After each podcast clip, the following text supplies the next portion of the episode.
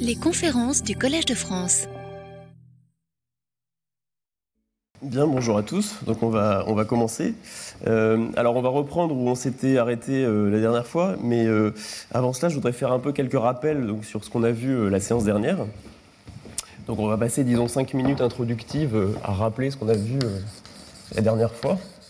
Alors je, je rappelle le problème qu'on cherche à étudier. Donc on se donne une variété fermée, une variété M de dimension n qui est donc fermée, c'est-à-dire compacte et sans bord. Euh, équipé d'une métrique G qu'on suppose donc à courbure euh, sectionnelle négative, strictement négative. D'accord? Donc on a vu la dernière fois que euh, dans cette situation-là, alors on note, pardon, j'ai oublié, donc on note grand C l'ensemble des classes d'homotopie libre sur grand M. Et donc on a vu la dernière fois qu'en courbure négative, il y a un fait remarquable, c'est qu'il existe une unique géodésique périodique par classe d'homotopie libre. Donc c'est le, dessin que j'avais fait un certain nombre de fois euh, dernière fois. Donc là, j'ai pris une surface, disons, de genre plus grand que 2, euh, qu'on peut donc munir d'une métrique à courbure négative. Et si on regarde les courbes, la classe d'homotopie des courbes qui s'enroulent exactement une fois autour de la partie centrale, hein, donc les courbes qui font euh, quelque chose comme ça, eh bien, il existe une unique géodésique pour la métrique G qu'on a fixée dans cette classe. D'accord? Donc ici, j'ai une métrique, une géodésique qui serait euh, gamma G de C. D'accord? Donc il existe, quelle que soit C, quelle que soit la classe d'homotopie libre qu'on se donne, il existe une unique euh, géodésique périodique, euh, fermée, disons, gamma G de C dans la classe C. Hein, d'accord Donc c'est ce qu'on a vu la dernière fois. Alors c'est un, un fait classique hein, de géométrie en courbure négative. Et donc on peut définir une application qu'on appelle l'application spectre marqué, qui va de l'espace des métriques à courbure négative vers euh, donc les suites de réels positifs, de réels positifs indexés par C, et qui est l'application qui donc a une métrique G, euh, eh bien associe euh, la longueur de ces courbes-là, marquées par l'homotopie. Hein, donc à G, j'associe LG, ce qu'on note LG, le spectre marqué des longueurs, calculé la classe d'homotopie libre C, c'est tout simplement la longueur de cette unique géodésique périodique dans la courbe, dans la classe euh, petit c. D'accord Donc c'est la longueur de la courbe gamma G de C calculée évidemment par rapport à la métrique G, hein. sinon le, le problème n'aurait pas, de sens. Et alors ce qu'on a vu, c'est qu'il euh, y a un invariant de jauge dans ce problème, hein, puisqu'il y, y, a une action naturelle du groupe des difféomorphismes qui sont isotopes euh, à l'identité. Donc ce groupe-là agit sur l'espace des métriques à courbure négative par tirer en arrière. Hein. donc c'est-à-dire qu'à un difféo phi, à une métrique G, on peut regarder euh, l'action du difféo par tirer en arrière sur la métrique. Et donc, euh, et, ce, qui est, ce, qui est, immédiat, c'est que eh bien, l'action du, groupe des difféomorphismes préserve le spectre marqué des longueurs. Hein, d'accord? Donc en fait, cette application descend au quotient sur l'espace euh, des métriques à courbure négative, quotienté par euh, les difféomorphismes qui sont isotopes à l'identité. D'accord? Et ça, cet espace-là, c'est ce qu'on a appelé la dernière fois l'espace des modules euh, des classes d'isométrie de métriques euh, qui sont à, courbure négative. Voilà, et donc la grande question qu'on se pose, c'est de montrer que, c'est la conjecture de Burns et Katok, hein, de montrer que l'application grand L qui va de l'espace des modules vers les réels positifs est injective, tout simplement c'est la question. Euh, c'est la question que l'on se pose euh, dans le cours. donc autrement dit, est-ce que la donnée des longueurs des géodésiques périodiques marquées par l'homotopie permet de euh, déterminer, en code entièrement la, métrique sous-jacente, l'espace riemanien sous-jacent? Voilà. Alors on avait vu que donc le problème qui nous intéresse dans un premier temps, c'est une version, disons, plus simple de ce problème, c'est ce qu'on a appelé la rigidité euh, linéaire ou la rigidité infinitésimale.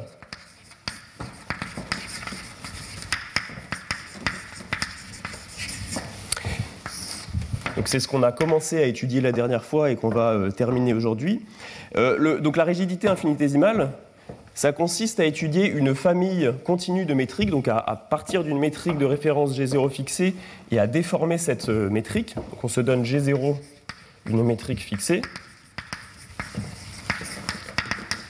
et on se donne un chemin un paramètre de métrique. D'accord? Donc une déformation continue de, de métrique. OK? Et euh, ce qu'on suppose, c'est que le long de cette déformation, euh, les spectres marqués sont constants. Hein. Donc on suppose que euh, LGS est égal à LG0. Autrement dit, j'ai une famille, donc je déforme continuellement mon espace riemanien, j'ai une famille continue de, métriques, et je suppose que le long de cette déformation, toutes les géodésiques périodiques sont de longueur constante. D'accord? Donc la question qu'on se pose, c'est, eh bien, si on croit à la conjecture euh, donc de, de Burns-Katok, à l'injectivité de cette application L, ceci devrait impliquer, c'est ce qu'on va chercher à montrer, euh, qu'il existe une isotopie euh, phi S telle que eh bien, le tiré en arrière de GS par phi S, donc phi S étoile de GS, ce soit la métrique G0. D'accord? Donc c'est ce qu'on cherche, à montrer. Alors ce qu'on avait vu la dernière fois, c'est qu'une façon d'attaquer ce, problème, donc, qui est naturel, c'est de déformer par rapport, euh, pardon, de différencier par rapport au paramètre S. Donc de, calculer la différentielle du spectre marqué des longueurs par rapport à la métrique. Et alors ce que l'on trouve, si on différencie par rapport au paramètre S, c'est ce qu'on a appelé la dernière fois la transformée en rayon X. Donc si je, fais, si je prends cette égalité-là et que je fais, donc je dérive par rapport à S, je fais D sur ds de ça, alors je vais continuer le calcul ici, donc je trouve évidemment 0, hein, puisque j'ai supposé que c'était constant le long de la, ça, ça, ne dépendait pas du paramètre S. Et ce que l'on trouve, c'est, alors renormalisé par la longueur de la courbe, c'est 1 sur la longueur de la courbe C, et puis j'intègre entre 0 et LG0 de C, euh, eh bien la, dérivée de GS par rapport au, paramètre S. D'accord? Donc on avait vu qu'on trouvait euh, dsGS. Alors là, j'ai pris en S égale 0. Et puis intégrer le long de, de la courbe dt. Alors je refais le dessin. Hein. donc on, est dans cette configuration-là. On a fixé la classe d'homotopie libre C. On a la géodésique, disons, pour G0, gamma G0 de C. Et donc, on a une famille comme ça, continue, de géodésiques pour les métriques GS, et elles ont toutes, on suppose qu'elles ont toutes même longueur. D'accord? Et donc, on calcule la variation de la longueur de cette courbe par rapport au paramètre S. C'est ce qu'on est en train de faire, c'est ce qu'on a fait la dernière fois. Et donc, ce que l'on trouve, c'est cette formule de variation, où gamma, ici, est un paramétrage par longueur d'arc de euh, eh bien, la géodésique gamma G0.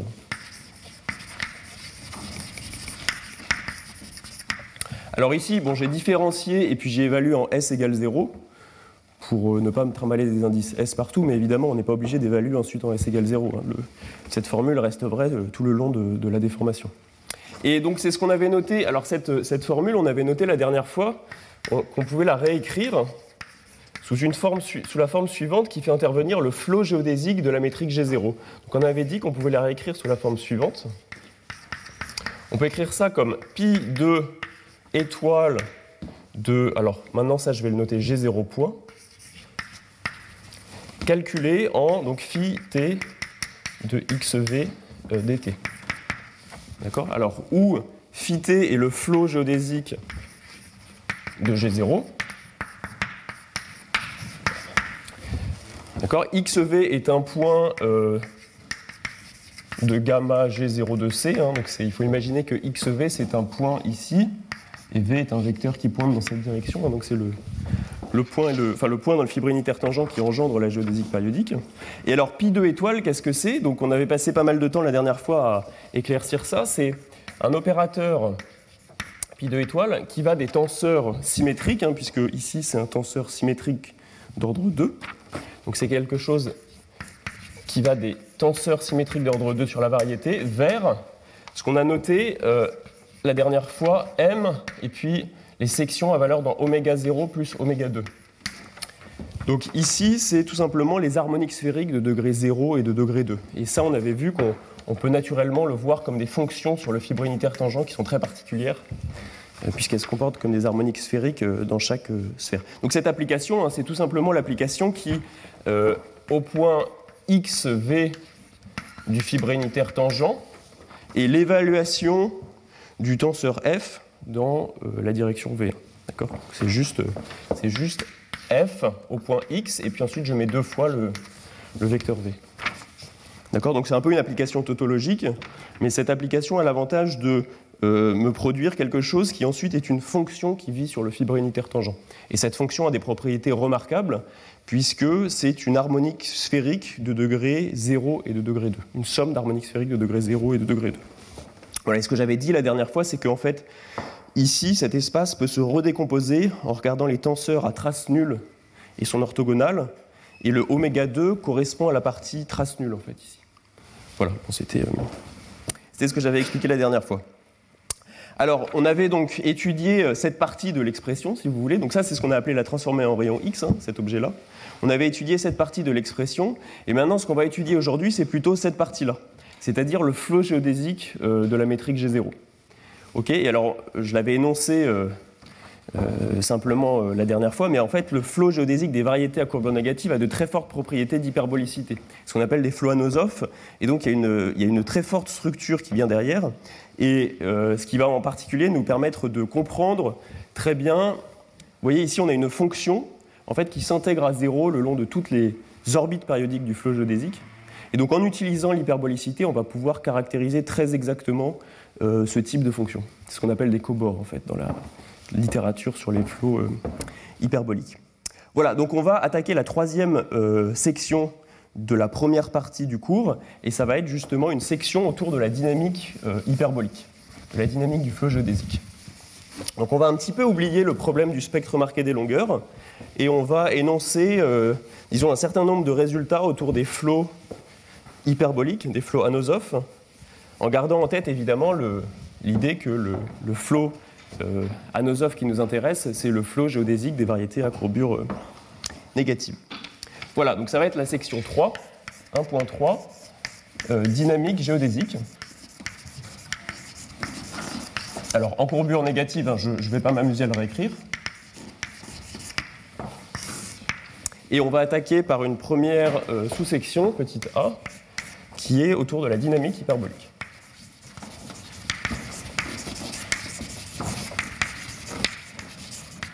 Donc ce sont, bon, ce sont des choses euh, très classiques hein, euh, en littérature sur les systèmes dynamiques. Donc je, vais renvoyer, je vais évidemment euh, tout réintroduire, mais sans faire beaucoup de preuves. Et je renvoie, si vous voulez plus de détails, à peut-être l'introduction par Hasselblatt et Katok sur les systèmes dynamiques. Hein. C'est un, ouvrage de référence en, en, système dynamique sur la question. Donc ici, on va un peu généraliser la discussion. On va supposer tout simplement que grand M est une variété fermée. Hein, d'accord, pas nécessairement le. Ce que j'ai en tête, évidemment, c'est le fibré unitaire tangent d'une variété.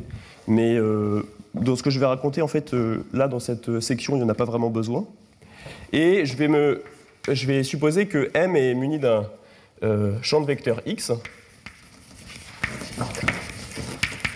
dont le flot sera noté φt.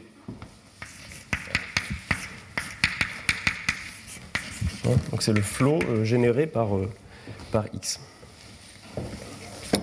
Ok, et alors on dit, donc c'est une, une définition, on dit que X ou son flot, hein, c'est la même chose en fait, euh, est de type anosophe, est anosophe, si euh, la chose suivante a lieu. Donc je vais demander qu'il existe une décomposition continue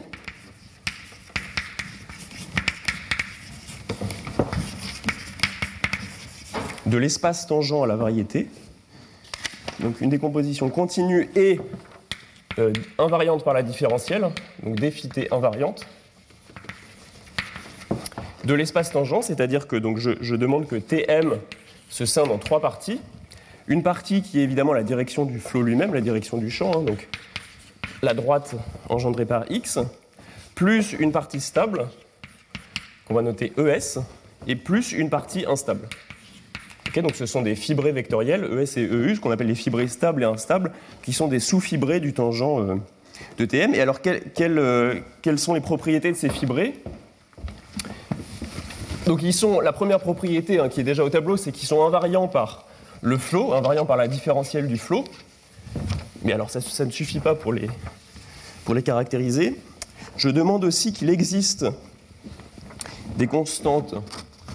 Euh, donc il existe aussi des constantes C et lambda strictement positives, telles que,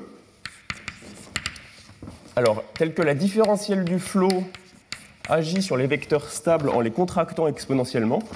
Donc la différentielle du flot sur un vecteur V qui serait stable euh, doit contracter comme exponentielle moins lambda t. Ok, alors ça c'est pour tout V dans la direction stable et pour tout T positif. Et euh, dans la direction instable, si vous voulez, la direction instable, c'est une direction stable dans le passé. Donc d phi moins t de V est contracté exponentiellement. Donc quel que soit euh, V qui appartient à EU, et, eh bien quel que soit T positif encore. D'accord? Donc c'est ce qu'on appelle un flot euh, de type euh, Anosov. Alors, le dessin qu'il faut avoir en tête, c'est le dessin suivant que je ne vais pas m'amuser à, démontrer, hein, mais euh, en fait, ce qu'il faut, avoir en tête, c'est que les, espaces stables et instables, ES et EU, sont euh, intégrables. Et ils produisent ce qu'on appelle des variétés stables et des variétés instables, qui sont euh, un ensemble de points qui sont attirés, ou répulsés d'une, d'une certaine trajectoire. Donc, c'est-à-dire que si je me fixe un point X, et que je regarde l'orbite de x par le flot phi t, donc j'arrive ici en phi t de x, et euh, eh bien, il y a par x deux autres variétés qui sont transverses et qui passent. Une variété qui est une variété qu'on appelle la variété euh, stable, ws de x. C'est l'ensemble ws de x, c'est l'ensemble des points qui sont attirés par la trajectoire de x dans le futur. Donc c'est des points qui vont avoir une trajectoire qui ressemble à ça. Okay. Et à l'inverse, j'ai aussi une autre variété qu'on appelle la variété instable et qui consiste, alors que je vais dessiner comme ça, et qui consiste en un certain nombre de points qui sont, euh, qui sont, eh bien, qui sont dans le passé attirés par la trajectoire de x. Donc dans le futur, ils vont, ils vont s'éloigner euh, euh, très vite de la trajectoire de x. D'accord? Donc là, ici, ce sont des points qui sont attirés. Voilà, donc la, variété stable, on peut la décrire par exemple euh, facilement. C'est tout simplement l'ensemble des y dans grand M, tel que la distance entre phi t de x et phi t de y euh, tend vers 0, quand t tend vers l'infini. D'accord? Et pour la variété instable, c'est la même chose, mais en renversant le temps. Donc là, oui, pardon, il faut que je précise, c'est quand t tend vers plus l'infini pour avoir la variété stable. Pour avoir la variété instable, j'aurais dû prendre t euh, tend vers moins l'infini. Voilà, donc on peut évidemment définir cet ensemble. Ce qui n'est pas forcément évident, c'est de montrer que, c'est ce qu'on appelle le théorème de la variété stable, hein, de montrer que euh, eh bien, euh, ceci définit bien une, variété et que l'espace tangent de cette variété est, euh, l'espace stable. Donc en fait, les variétés stables, ce sont des sous-variétés qui sont injectivement immergées dans la. injectivement immergées dans M. Il faut avoir en tête, alors c'est pas tout le temps vrai, mais disons que dans le cas du flot géodésique, ça va être vrai, il faut avoir en tête que les variétés stables sont denses dans la, variété. Oui, alors oui, effectivement, c'est une, bonne, euh, une bonne remarque. Les variétés, donc c'est une, la, la, dépendance, donc les variétés en elles-mêmes sont lisses, hein, d'accord? Si le point x est fixé, euh, c'est lisse à x fixé. D'accord? Donc les, les, variétés stables, je, le dis comme ça, euh, je ne vais pas l'écrire, mais les variétés stables définissent un feuilletage de la variété, et chaque feuille est lisse. Hein, Donc si je fixe le point x, la feuille est lisse, mais en revanche, la dépendance en x euh, est seulement continue si je commence à varier x, euh, vous voyez, dans la direction instable. Donc si, x commence à varier dans la direction instable, bien, les feuilles vont bouger, et là, la dépendance des feuilles va être seulement holder continu, en fait. Donc lisse à x fixé, mais... le, mais les, les, feuilles, mais les feuilles WS de X dépendent seulement continuellement de X. Dépendent seulement euh, C0 de X, du point X. Voilà, en fait, c'est bon. Il y, y, a toute une théorie. Oui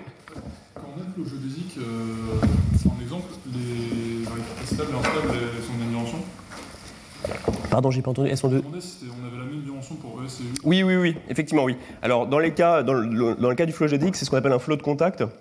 Donc, effectivement, euh, les variétés ES et U sont, sont de même dimension, oui.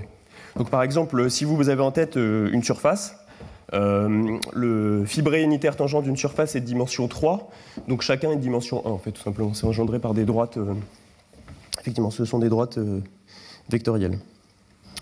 Voilà, alors je vais donner quelques exemples.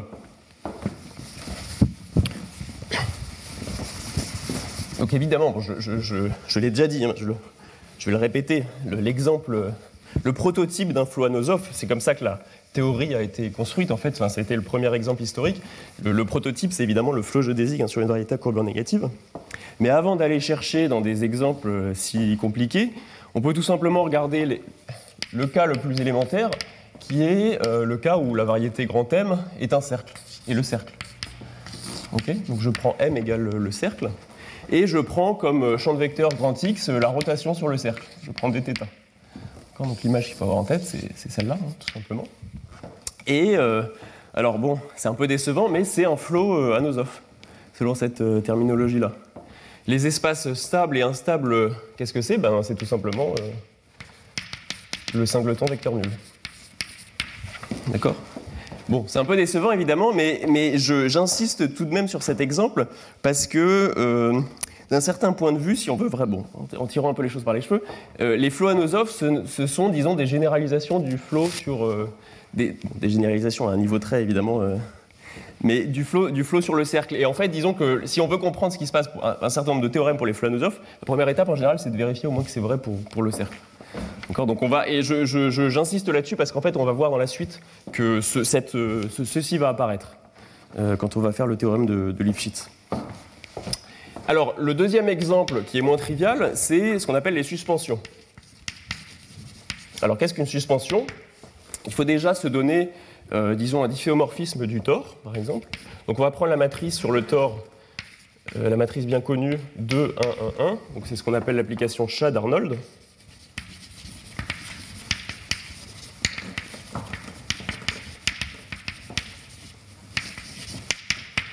OK Alors, cette application, c'est une matrice, donc, c'est une matrice de déterminant 1. euh, donc, elle agit sur le tor, en fait. hein. elle passe au quotient. Elle agit évidemment sur R2, mais elle descend au quotient et elle agit sur le tor. Donc, A agit sur T2, hein, qui est juste que je vois comme R2 quotienté par, par Z2. Et euh, cette euh, application a des valeurs propres qui sont. donc, elle a une valeur propre lambda qui est strictement plus grande que 1, et l'autre valeur propre, c'est 1 sur lambda, et c'est strictement plus petit que 1. Bon, vous, pouvez vous amuser et faire le calcul. hein. Je crois que c'est 3 plus ou moins racine de 5 euh, sur 2. Et donc, son action sur le tor, ça vient avec euh, des espaces stables et instables qui correspondent tout simplement aux directions propres de ces valeurs propres euh, qui sont là. D'accord? Donc, je vais essayer de garder les mêmes euh, codes euh, couleurs. On a, disons que si on regarde le point 0, on va avoir des variétés instables qui sont comme ça. Ok, ça ce serait la variété instable du point de l'origine. Et puis on a aussi des variétés stables qui sont transverses, hein, qui, seraient, qui comme ça. D'accord? Alors ça c'est le, le, difféomorphisme, disons, euh, classique euh, du tor. Et qu'est-ce que c'est qu'une suspension? C'est tout simplement prendre euh, le tor croix l'intervalle. Donc là j'ai mon, mon tor T2. Je prends l'intervalle, donc je prends l'intervalle 0, 1. OK. Et ce que je vais faire, c'est définir un flow qui consiste à partir d'un point euh, x du tor ici, le faire évoluer ben, en ligne droite tout simplement. OK, donc j'arrive ici en un certain point. Et ensuite, je recolle cette partie-là avec celle-là via l'application A. Donc j'identifie ceci avec euh, A de x. OK Donc autrement dit, je fais le quotient. Donc la suspension, c'est de faire le, le produit de T2 avec 0,1 et de quotienter par la relation d'équivalence où je décrète que eh bien, x1, le point x1 s'identifie avec ax euh, 0. D'accord? Et vous voyez bien qu'il y a un flot naturel de translation qui est défini sur cet espace, euh, euh, quotient, qui est eh bien, tout simplement le, le, le flot qui consiste à aller tout droit C'est le flot dt, hein, si on prend t comme paramètre sur euh, le segment 0,1. C'est le flot qui consiste à aller tout droit. Et puis ici, bien, comme j'ai recollé par l'application AX, je vais me retrouver en AX, etc. Puis je continue, euh, ainsi de suite. Hein, d'accord Donc le flot dt, euh, si je note t, la variable sur le, le segment 0,1, le flot dt passe au quotient.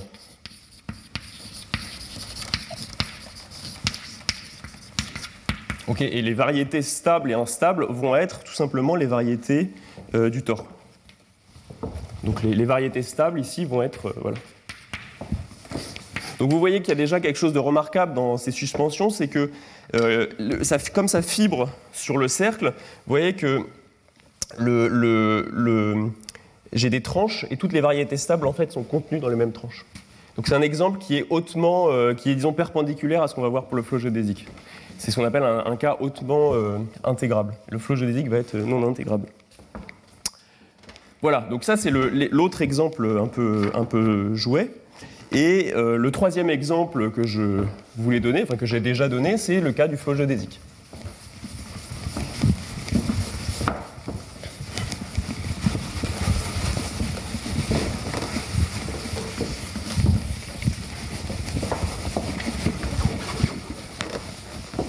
L'exemple 3. Alors, je ne vais pas m'amuser à le démontrer. Euh, c'est pas très compliqué, mais c'est pas non plus immédiat immédiat. Donc le cas, euh, c'est le cas où m est égal à sm et le fibré unitaire tangent, euh, d'une variété à courbure négative.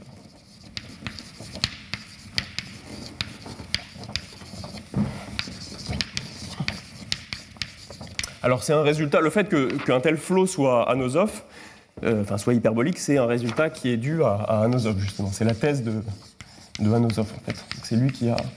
C'est de là que vient cette. C'est de là, que vient le fait qu'on appelle de tels flots, euh, de tels flots hyperboliques des flots, euh, des flots d'Anosov. Donc je ne vais pas m'amuser à le démontrer, mais si vous voulez une référence dans laquelle ceci est, fait et, bien fait, vous pouvez consulter des notes de Gerhard Knipper de 2002. On peut les trouver assez facilement en ligne, je crois. il y a euh, toute une description effectivement de, de ce fait-là. Et le dernier exemple que je voudrais mentionner, c'est euh, en fait toutes les perturbations des exemples précédents. Perturbation, alors C1 sur le champ vecteur.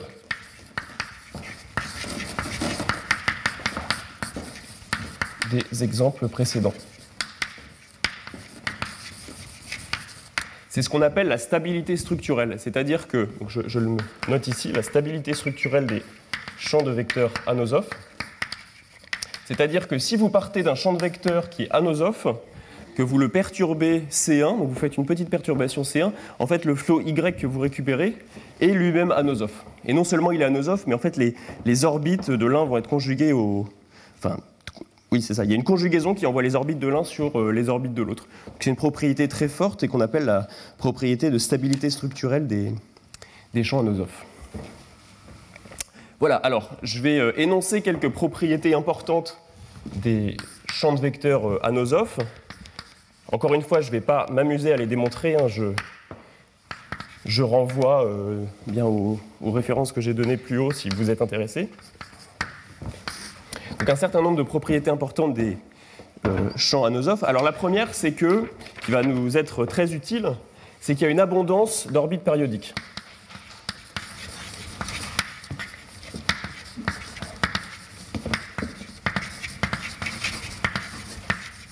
Donc je mets abondance, disons entre guillemets, mais qu'est-ce que j'entends par là plus précisément? Eh bien, la première, c'est que les orbites périodiques forment un ensemble euh, qui en fait dense dans la variété. Donc elles sont denses dans la variété euh, grand M. Et on peut même s'amuser à les compter. Donc c'est un résultat euh, fameux de Margulis, c'est que si je compte l'ensemble des trajectoires gamma qui sont des orbites périodiques du flot, et dont la longueur, telle que la longueur de gamma est plus petite que t, en fait je peux donner un équivalent de ça. C'est un fait remarquable. Et c'est équivalent à exponentielle ht sur ht, où h est l'entropie topologique. Alors je ne vais pas définir ce qu'est l'entropie topologique, on n'en aura pas besoin dans le cours, mais je renvoie au cours de Nalini Anantaraman du début d'année sur le chaos quantique dans lequel elle a défini l'entropie, si vous voulez euh, plus de références. Et cette estimée, on la doit, en toute généralité, on la doit à Margulis. D'accord?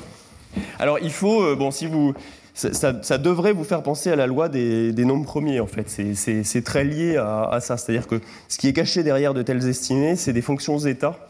C'est ça qui permet d'avoir de, telles euh, estimées. Pour, les nombres premiers, c'est la fonction zeta de Riemann, tout simplement.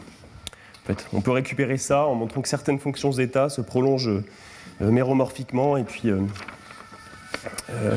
voilà, et puis ensuite en appliquant des arguments taubériens assez classiques. Ok, donc il y a beaucoup d'orbites périodiques, et une façon de les obtenir, ces orbites périodiques, c'est d'appliquer ce qu'on appelle des lemmes de fermeture. Alors en anglais, c'est la terminologie anglaise est shadowing lemma. Donc je vais expliquer tout de suite ce qu'est un lemme de fermeture.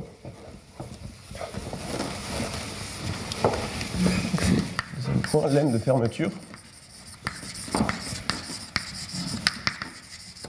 L'idée derrière le lemme de fermeture, c'est de regarder la situation suivante. On imagine qu'on a une orbite du flot qui fait quelque chose comme ça. D'accord? Donc j'ai une orbite, euh, disons d'un certain point x, qui parcourt la variété, et puis à un moment, je me referme quasiment. C'est-à-dire que je reviens d'un point y, qui est donc un certain phi de x, mais qui est extrêmement proche du point euh, initial duquel euh, j'étais parti. Et le lemme de fermeture dit que eh il existe une véritable orbite périodique du flot qui referme cette orbite, c'est-à-dire qui euh, parcourt une trajectoire qui est presque celle de x, mais qui, euh, contrairement à x, va vraiment se fermer. Hein, d'accord? Donc c'est-à-dire que ici j'ai un petit hop, un petit euh, qui fait que je peux refermer cette orbite, et ça c'est l'orbite d'un certain point P. Donc on dit que le point P piste le point x, et le point P est un point euh, périodique. Autrement dit, l'image qu'il faut avoir en tête, si vous dépliez par exemple dans le revêtement universel cette image, c'est que euh, le point X est ici. Là, vous avez l'orbite de X, vous arrivez en Y, donc phi de X, et l'orbite de P doit être très proche de celle de X. Alors très proche en un sens qui est que, en fait, si vous partez d'une distance epsilon, vous devez vous contracter, l'orbite de P doit se contracter exponentiellement le long de, de celle de X. Donc autrement dit, ici, ici le point Y est à distance, disons, epsilon de x. Le point P, là c'est P, là c'est phi t de P. Le point P est lui-même à distance, disons, grand O de epsilon. Et au milieu, je dois être à distance, la distance ici, elle doit être plus petite qu'une certaine constante, fois epsilon, hein, qui était la distance initiale entre x et y, fois exponentielle de moins lambda, donc un certain exposant qui est tout est uniforme hein, sur la variété, fois eh bien, donc le min entre euh, t et t moins grand t. D'accord Donc j'ai vraiment cette image que l'orbite de P va se rapprocher exponentiellement proche de celle de, Y. Donc autrement dit, je vais l'énoncer en termes, en de quantificateur. Donc si la distance de x et de la phi t de x est plus petite que epsilon, alors il existe un point P périodique de période TP, euh, telles que, tel que pour tout T, euh, pour, tout T entre 0 et grand T, la distance entre phi t de x et phi t de p est plus petite que bien ça, donc c epsilon exponentielle de moins lambda de t et t moins grand t. D'accord? Et on peut même comparer la période de P, c'est ça qui est important aussi, on peut comparer la période de P et la, période de, enfin, la quasi-période de X. Donc la différence entre T et T moins P, c'est plus petit qu'une euh, constante fois epsilon. c'est quelque chose qui va nous être très utile dans la suite. évidemment, toutes les, bon, je le précise pas, mais toutes les constantes ici sont, uniformes. Hein, Donc, elles ne dépendent ni de x ni de y, elles dépendent uniquement de la variété et du, et du flux. Ok, donc c'est quelque chose qui est très classique hein, en dynamique hyperbolique, mais qui est extrêmement, euh, extrêmement utile. Voilà, et alors le dernier point sur lequel je voulais, que je voulais mentionner au sujet de la dynamique hyperbolique, c'est euh, bien parler un peu d'ergodicité. Donc je, vais l'évoquer en énonçant un certain nombre de résultats. En fait, on verra que dans le cours prochain, on va introduire un certain nombre d'outils de théorie spectrale qui nous permettront de démontrer ces résultats. Mais je préfère, euh, je vais les énoncer tout d'abord, et on les démontrera en partie, hein, seulement en partie, la semaine, euh, prochaine. Donc c'est la dernière, euh, disons, le dernier point de ma liste de propriétés sur les flots hyperboliques, c'est que si le flot préserve, une mesure lisse Euh, qu'on va noter, disons, mu. donc si le flot préserve une mesure lisse, alors deux probas, hein, une mesure, euh, oui, c'est pas très important, mais pour la suite, c'est plus simple, une mesure de probabilité, donc je suppose que la masse de mu est égale à 1, euh, alors il est ergodique. Alors il est ergodique par rapport à mu.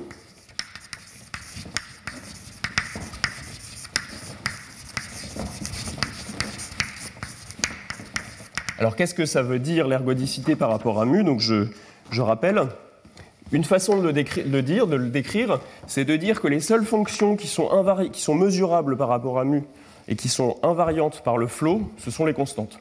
Donc autrement dit, le noyau, si je regarde le noyau de x, le champ qui génère le flot, donc les fonctions qui sont invariantes par le flot, ce sont évidemment les fonctions qui sont dans le noyau de, euh, bien de x du générateur du flot. Euh, les fonctions qui sont, disons, L2 par rapport à la mesure mu, euh, ce sont les constantes. D'accord Donc autrement dit, les seules fonctions, seules fonctions L2 par rapport à mu, à mu euh, qui sont fitées invariantes, sont les constantes. Ok une autre propriété qui est équivalente, c'est euh, de demander que pour mu presque tout x, pour mu presque tout point de la variété, la moyenne, donc les moyennes de Birkhoff, hein, donc l'intégrale insurtée de l'intégrale entre 0 et t d'une fonction f phi t de x dt, euh, converge vers la moyenne spatiale. Hein, donc les, moyennes temporelles convergent vers les moyennes spatiales, c'est-à-dire l'intégrale de f euh, par rapport à la mesure mu sur, euh, sur grand M, quand t est envers l'infini. Alors ici, il faut demander, oui, on va demander que, que f soit continu. pour mu presque tout x, pour toute fonction f, on a euh, la chose suivante. Oui C'est dans le sens où vous dites pour toute, mesure lisse mu, alors le flot ergodique si le flot, si le flot préserve une mesure lisse, ce qui est déjà euh, une hypothèse forte, hein, euh, si le flot préserve une, mesure lisse, alors il va être ergodique par rapport à cette, par, rapport à cette euh, mesure-là, oui. oui. Si par définition 1 ou de manière équivalente Ah, non, ce que je veux... Donc, on peut... Voilà, ok, alors effectivement c'est peut-être mal formulé. Ce que je veux dire, c'est que prenons, prenons ça comme définition de l'ergodicité. En fait, ces deux définitions sont équivalentes. Bon, c'est pas... Et donc ce que je veux dire, c'est que si le flot préserve une mesure lisse, alors automatiquement les seules fonctions invariantes sont les constantes. Mais si on a deux mesures euh, mu1 et mu2 on prend la somme, on est toujours préservé, mais c'est plus une mesure parce que c'est plus un point extrémement. Mais s'il y a une mesure lisse, euh, elle est unique, hein, cette mesure lisse. Donc il n'y en, a pas, en a pas deux. Une mesure lisse, elle est forcément unique, si elle est préservée par le flot. Donc, euh, voilà, donc autrement dit, ce que veut dire ce, deuxième point, c'est que presque tout point x va s'équidistribuer. Si vous regardez, bon, c'est difficile de faire un dessin, mais si vous imaginez que M c'est votre espace des phases, la trajectoire de x va s'équidistribuer dans la variété au sens où si vous vous fixez une petite boîte et que vous regardez le temps que va passer x ici, ça doit être proportionnel au volume euh, de cette boîte euh, dans la variété. D'accord? Donc c'est ce qu'on appelle l'équidistribution de presque tout point s'équidistribue. Et alors, donc un exemple euh, qui vérifie ça, eh c'est notre flot géodésique justement. Euh, par exemple, le flot géodésique, on a vu que le flot géodésique, il est anosophe en courbure négative, parce que j'ai dit précédemment.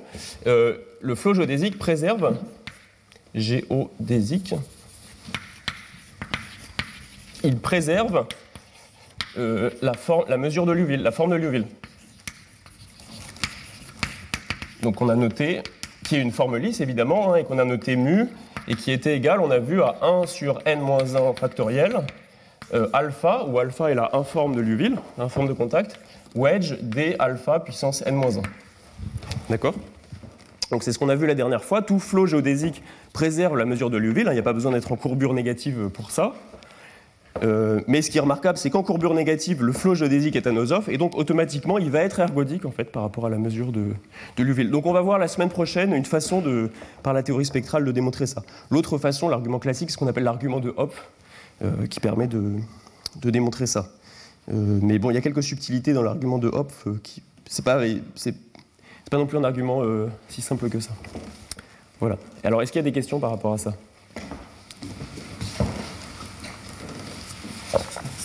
Donc, on va finir sur, le, sur les flots euh, hyperboliques en attaquant la deuxième partie sur ce qu'on appelle le théorème de. Alors, c'est un théorème euh, fondamental en dynamique hyperbolique. Et donc, le, théorème- le but du théorème de Lifshitz, c'est de caractériser les fonctions qui s'intègrent à zéro le long de toutes les orbites euh, périodiques du flot. Donc, c'est notre section petit b, théorème de Lifshitz.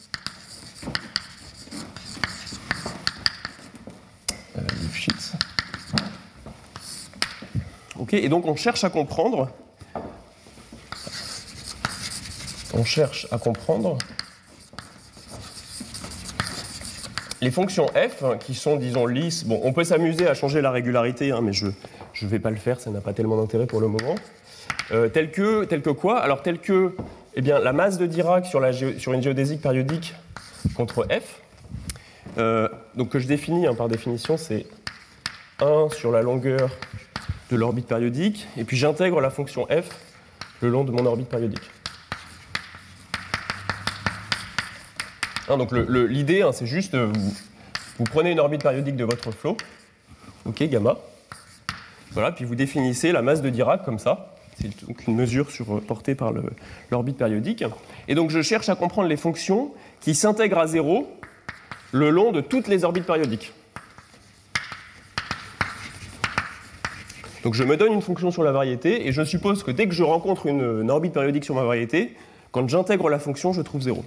Ok? Donc c'est une propriété évidemment euh, très forte, d'autant plus que, euh, eh bien, on a vu dans la partie précédente, il existe énormément d'orbites périodiques. Donc a priori, c'est quelque chose qui est très euh, contraignant.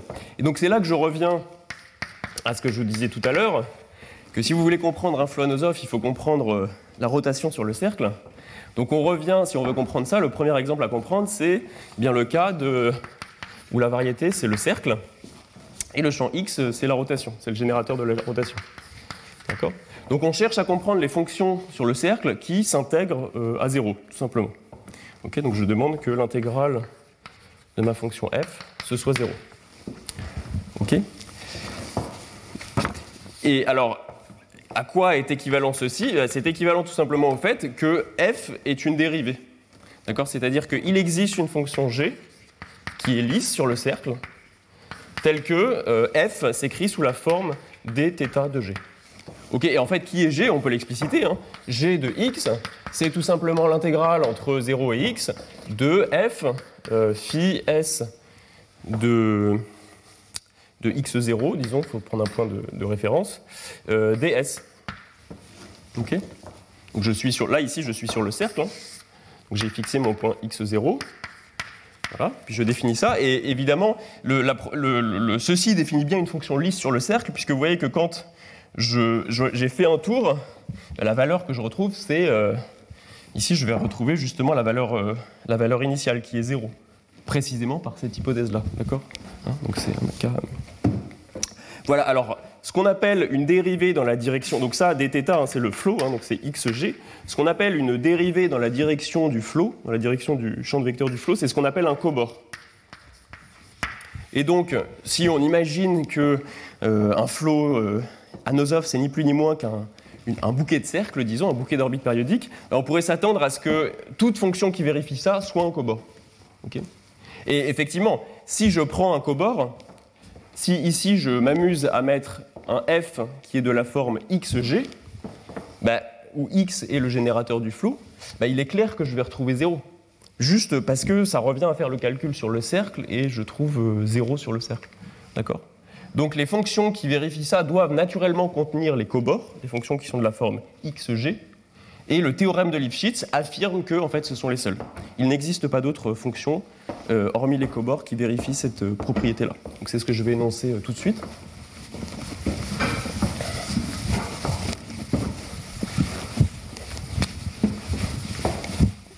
Alors c'est un théorème qui a beaucoup d'applications, qui est un peu essentiel, qui est une, pierre, disons, de base en dynamique hyperbolique. Ça intervient dans un certain nombre de, contextes notamment en formalisme thermodynamique ou des choses comme ça, mais on ne verra pas vraiment tout ça. On s'en servira, on s'en servira juste à un, point juste après pour, traiter la rigidité linéaire du spectre marqué des longueurs. Mais...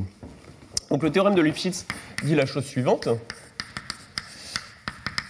Il dit que si on considère, donc on suppose, alors il faut supposer que le flot euh, φt est anosophe et il faut aussi demander qu'il soit transitif. Transitif voulant dire qu'il existe euh, une orbite dense.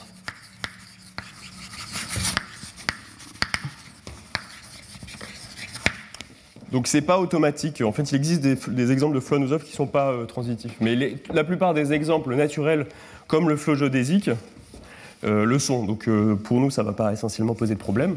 Donc on suppose ceci sur le flot et on se donne une fonction f lisse telle que L'intégrale de f sur toutes les orbites périodiques, c'est 0.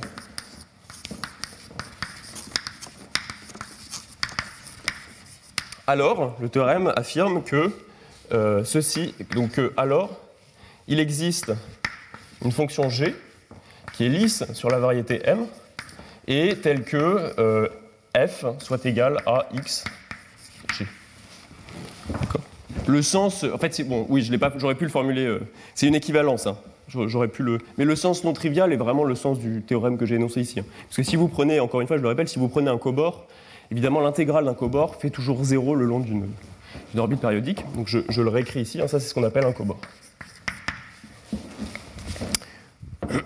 Et la fonction g ici est unique euh, modulo des constantes. Unique modulo constante. Hein, puisque évidemment, si vous rajoutez une constante à g, euh, le x va tuer la constante, donc ça ne va pas changer. En général, on peut normaliser, par exemple, pour que g soit de moyenne nulle. C'est une convention qui est souvent prise. Euh, bon, c'est pas tellement important. Voilà, alors on va démontrer ce théorème. En fait, il n'est pas si dur que ça. Une fois qu'on, ça repose essentiellement sur le lemme de fermeture, donc on va pouvoir démontrer ce, théorème. Mais avant d'attaquer sa démonstration, je voudrais juste mentionner au passage qu'il existe de nombreuses variantes de ce théorème, et on aura besoin d'une de ces variantes. Il existe de nombreuses variantes.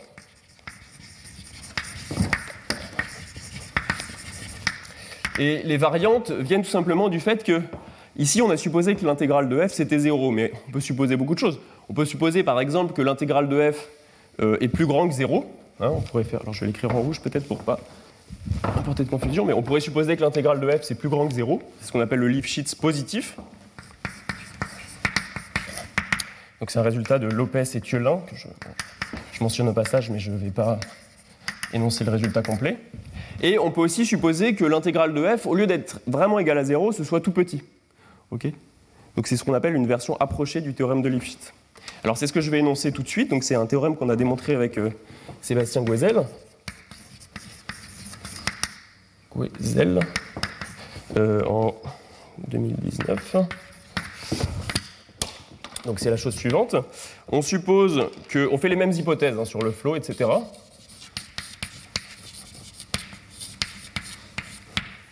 Donc je, suppose toujours que j'ai une fonction f qui est c infini. Et ce que je vais supposer, c'est que au lieu d'avoir 0 ici, j'ai euh, un grand taux de epsilon. Donc on suppose que pour toute orbite périodique gamma, L'intégrale de f le long de gamma, euh, c'est plus petit que epsilon. D'accord? Alors le théorème dit qu'il existe u et h.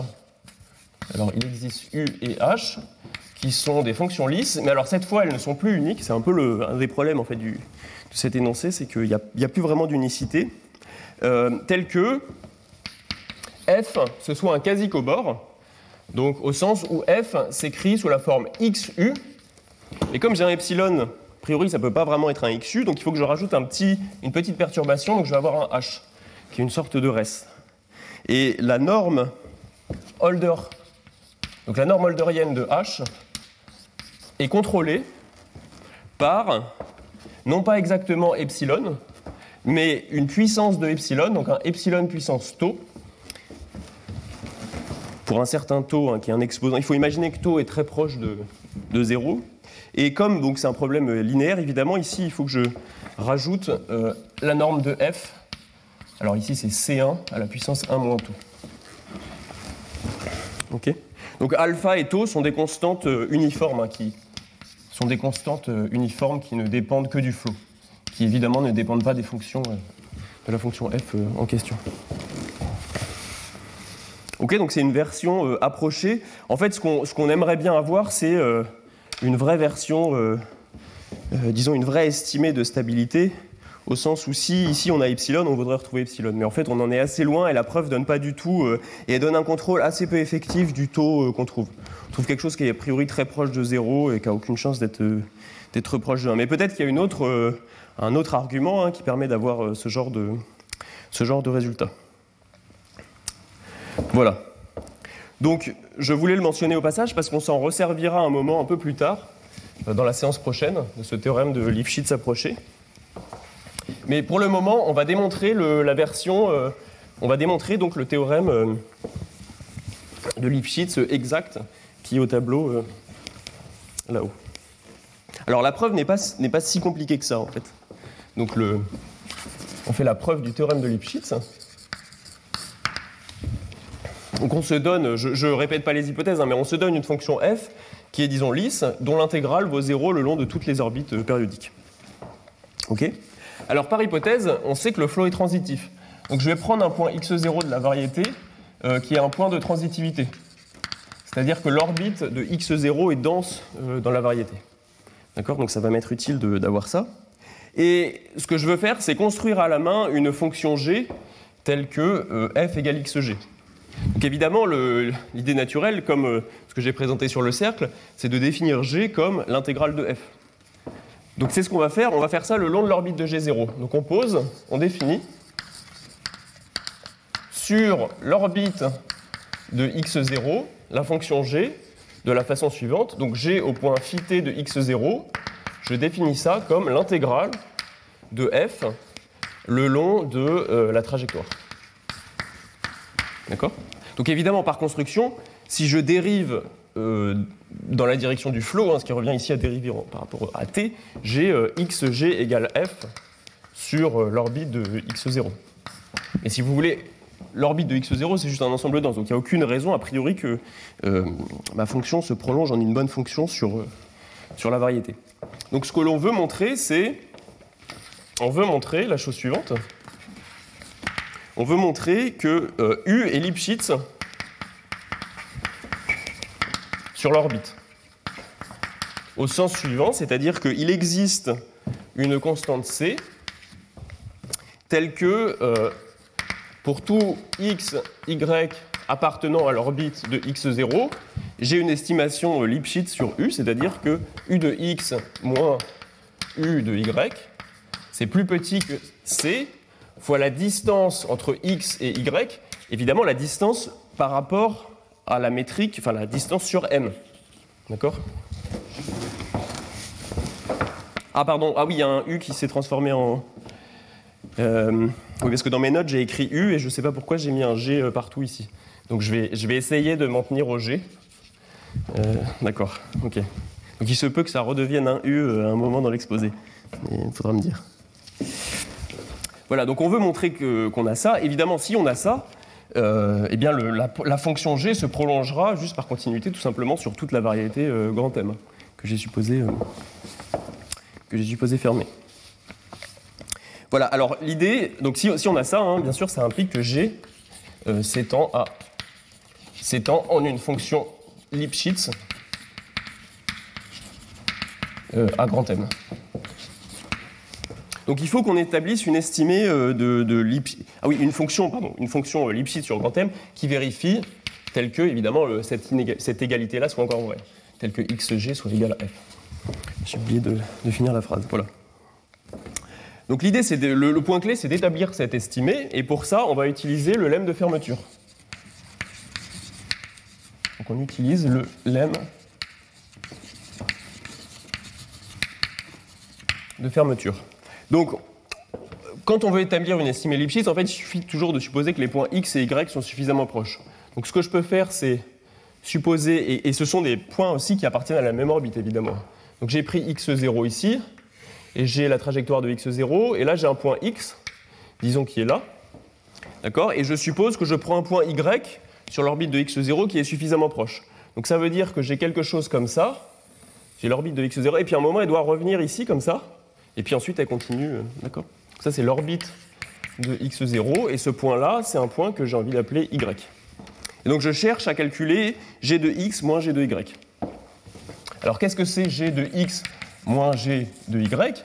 Par euh, construction, c'est l'intégrale entre 0 et un temps grand t de f phi s de x ds. D'accord C'est juste l'intégrale de f le long de ce segment d'orbite. Et là, j'applique mon lemme de fermeture qui me dit qu'il existe une véritable orbite qui passe proche. Donc j'ai un point P qui est périodique, dont l'orbite passe très proche euh, de celle de x. Donc c'est un point P, d'accord? Et le flot va dans ce sens-là. Et je vais artificiellement introduire l'intégrale de P le long de cette courbe. Donc j'écris que c'est l'intégrale entre 0 et grand T de f phi s de x moins f phi s de p, plus... Alors, le petit souci, c'est que la période de p n'est pas forcément égale à grand T. Il peut y avoir un petit décalage. Donc là, il faut que je rectifie ça en disant que je, je vais rajouter... Donc, je rajoute ceci, je soustrais la véritable intégrale de P le long de son orbite périodique, plus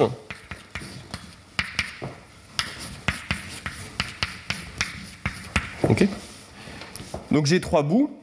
Un bout que je vais noter 1, un bout que je vais noter 2 et un bout que je vais noter 3.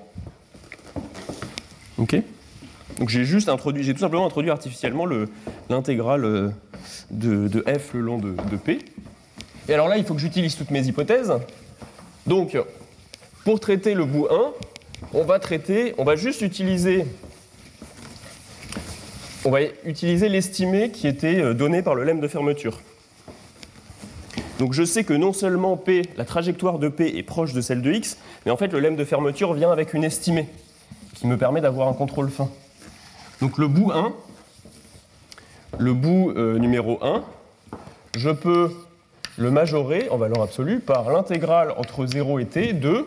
Alors premièrement, je vais donc appliquer, euh, je vais majorer ça par la norme C1 de f fois la distance entre phi s de p et phi s de x ds.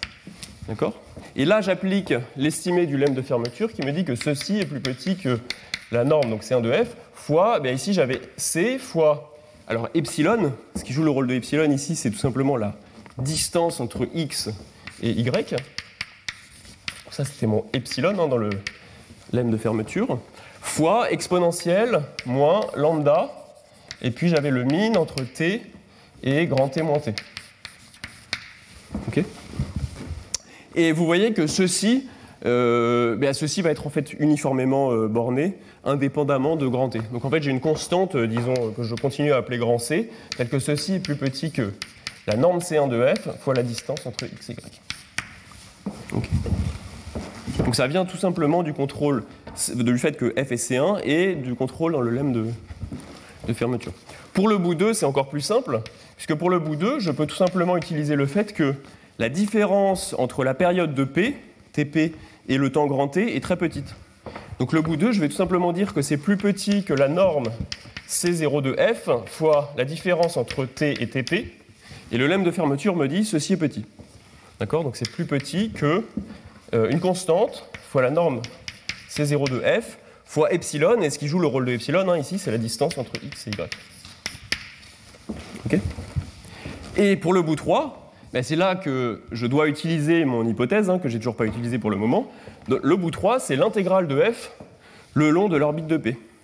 Mais l'orbite de P est périodique. Et par hypothèse, f s'intègre à 0 le long de toute orbite périodique. Donc le bout 3, c'est tout simplement 0. Donc si vous sommez 1, 2 et 3, vous voyez directement que euh, eh bien, vous avez le contrôle euh, Lipschitz de G sur l'orbite de x0 et donc ça conclut, euh, ça conclut la preuve. Voilà. Alors, je, conclus la preuve en disant ça. Je triche un peu, même beaucoup, parce que pour le moment, ce qu'on a, c'est que si f était lisse, j'arrive à montrer qu'il existe un g tel que xg est égal à f, mais ce que j'ai montré, c'est seulement que g était Lipschitz, en fait. Et passer de Lipschitz à C infini, en fait, c'est assez dur. Euh, donc les techniques, disons, classiques, c'est d'appliquer ce qu'on appelle le lemme de journée, qui est un lemme en, théorie des, théorie des feuilletages, disons, mais qui n'est pas évident. Et on verra la semaine prochaine une preuve qui utilise, de ce fait-là, qui utilise l'analyse euh, micro-locale. Donc je passe un peu ça sous le tapis. Disons qu'on a démontré ça, mais sous réserve que euh, on se restreint seulement à, demander que G soit, soit Lipschitz. Voilà. Mais en fait, il est vrai que si f est C infini, hein, G sera C infini aussi. Voilà. Oui coup, ce que dit de fermeture, c'est que si on a euh, un point x et que le flow il repasse à x à un moment, mais pas forcément avec le même euh, vecteur. Euh, ah non, ça c'est pas possible. Oui, alors attention parce que il faut pas confondre flow et flow géodésique. C'est-à-dire qu'un flow, tu peux pas le, point x, il n'y a, a, pas de vecteur si tu veux. Le, point x, ensuite, il y a un champ de vecteur ici qui le dirige quelque part, et je peux pas faire ça, c'est pas possible.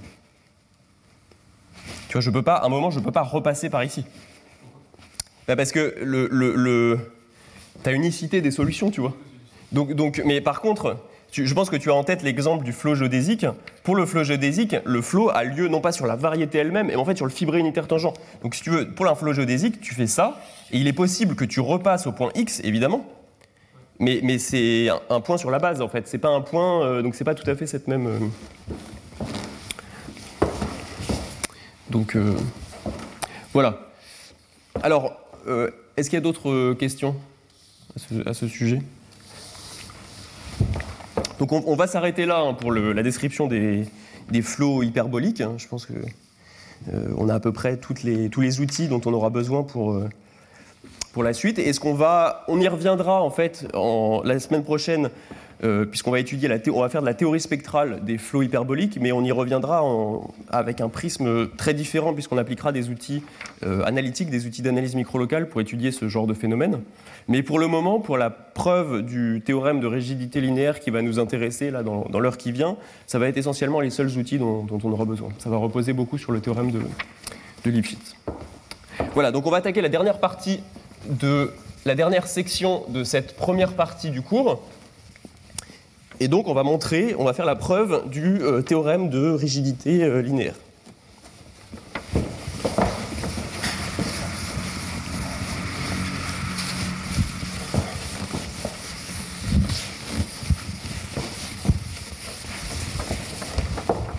Voilà, donc c'est la section 4.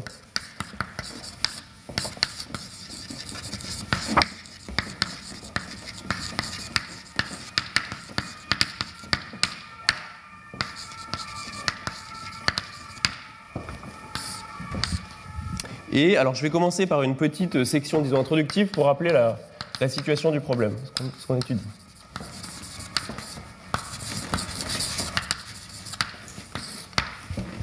Donc, je rappelle que le problème de départ, le problème qui nous intéresse, c'est de fixer une métrique G0 à courbure négative sur notre variété euh, grand M. Donc, G0 est fixé. Et on regarde une déformation chez S euh, donc déformation, telle que le spectre marqué des longueurs est constant le long de cette déformation. D'accord? Et donc la question qu'on se pose, hein, c'est euh, existe-t-il question existe-t-il une isotopie phi s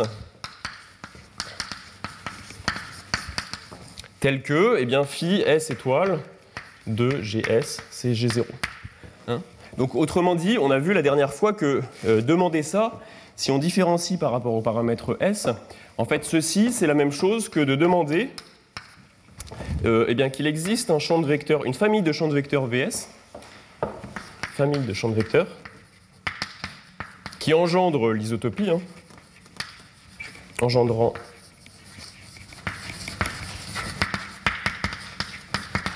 l'isotopie, euh, telle que la dérivée de la métrique GS par rapport à VS, ce soit précisément GS point. D'accord Si vous dérivez cette expression par rapport à S, c'est la même chose que, d'avoir ça. D'accord Si vous définissez VS comme le champ qui, engendre euh, l'isotopie. Donc on veut démontrer ça.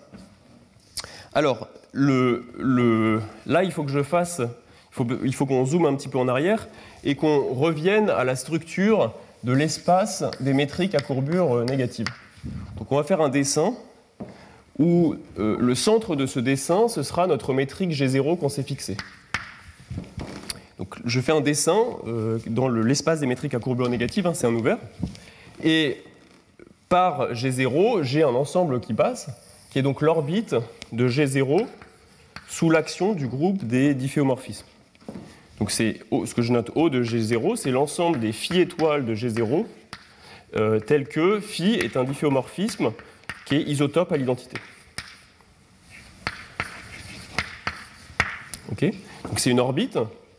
On va voir que, euh, on va voir que le- y a un espace transverse naturel à cette orbite, mais ici, ce qui va m'intéresser là, ça va être de parler de l'espace tangent à cette orbite.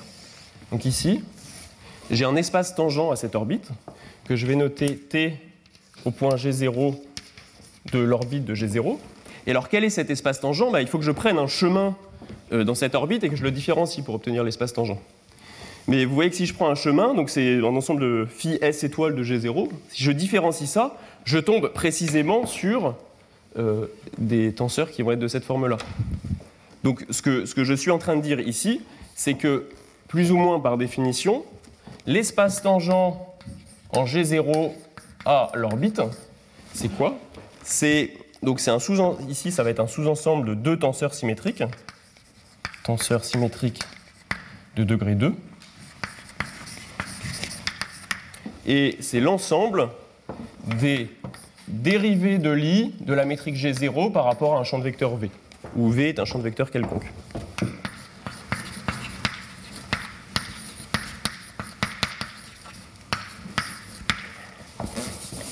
D'accord Donc ça, c'est l'espace tangent euh, à l'orbite de G0 sous l'action du, groupe des difféomorphismes. Alors, on va réécrire ça, cette dérivée de Lie, on va la réécrire avec les opérateurs que j'avais introduits la dernière fois, avec l'opérateur grand D que j'avais introduit la dernière fois, euh, qui était un opérateur qu'on a appelé la dérivée covariante symétrisée. Donc, c'était l'opérateur qui agissait sur les tenseurs euh, symétriques. Donc, si vous vous rappelez ce qu'on avait fait la dernière fois, on avait dit que quand on se donne un alpha qui est, disons, un tenseur euh, symétrique d'ordre k, alors en fait, ce qui va m'intéresser, c'est k égale 1. Donc on va même, disons, on- prenons k égale 1. ok? Donc en fait, un tenseur symétrique d'ordre 1, c'est une façon très très compliquée de dire que euh, alpha est une informe sur la variété. Hein, puisque les tenseurs symétriques d'ordre 1, ce sont tout simplement les informes. Donc si je me donne une informe sur la variété, on avait vu la dernière fois que on pouvait dériver cette informe en lui appliquant la connexion de Levi-Cevita. Hein, c'est une opération naturelle. Mais si je fais ça et que alpha était une informe, euh, on voit tout de suite que là, l'objet que j'obtiens appartient à l'espace euh, tensoriel euh, T étoile M du cotangent tensorisé avec lui-même. Ok, par, plus ou moins par, euh, par définition. Et l'objet que j'ai envie de récupérer à la fin, ce que ce qu'on a fait la semaine dernière, c'est plutôt des tenseurs symétriques. Donc pour récupérer un tenseur symétrique là-dedans, en fait, il faut projeter et prendre la partie qui est euh, la partie totalement symétrique de cette expression. Donc c'est ce qu'on avait appelé l'opérateur grand S la dernière fois. Hein, c'est la projection orthogonale sur les tenseurs symétriques. Sur les tenseurs symétriques. Donc ceci, c'est ce qu'on avait noté la dernière fois, grand D. Alors, euh, bon, comme G0 est fixé, je vais, mettre un G0 partout pour ne pas se. Donc, grand D de G0 de alpha. Et c'est donc, un, si alpha était un- une informe, ceci doit être un tenseur symétrique d'ordre 2. D'accord? Donc on avait introduit cet opérateur euh, la dernière fois, et ce que je prétends, c'est que euh, l'opérateur grand D, en fait, c'est la même chose que la dérivée de Lie. Donc c'est un fait que- qui n'est pas très compliqué, hein, c'est un petit calcul à faire. C'est que ce que je prétends, c'est que si vous prenez un champ de vecteurs euh, V, et que vous regardez la dérivée de Lie par rapport à V de la métrique, c'est la même chose que d'appliquer cet opérateur grand D, non pas exactement à V, puisque V est un champ de vecteurs, donc je, dois lui appliquer une informe, mais à la informe associée à V, c'est-à-dire ce qu'on va noter V dièse. Ok, c'est la informe, euh, associée à V, euh, c'est-à-dire la informe définie par via la métrique, hein, définie comme ça. C'est un petit calcul hein, qui n'est pas très compliqué à établir, mais je ne vais pas m'amuser à le faire là. Alors, il y a un 2 qui manque ici, pardon. Il y a un 2 qui.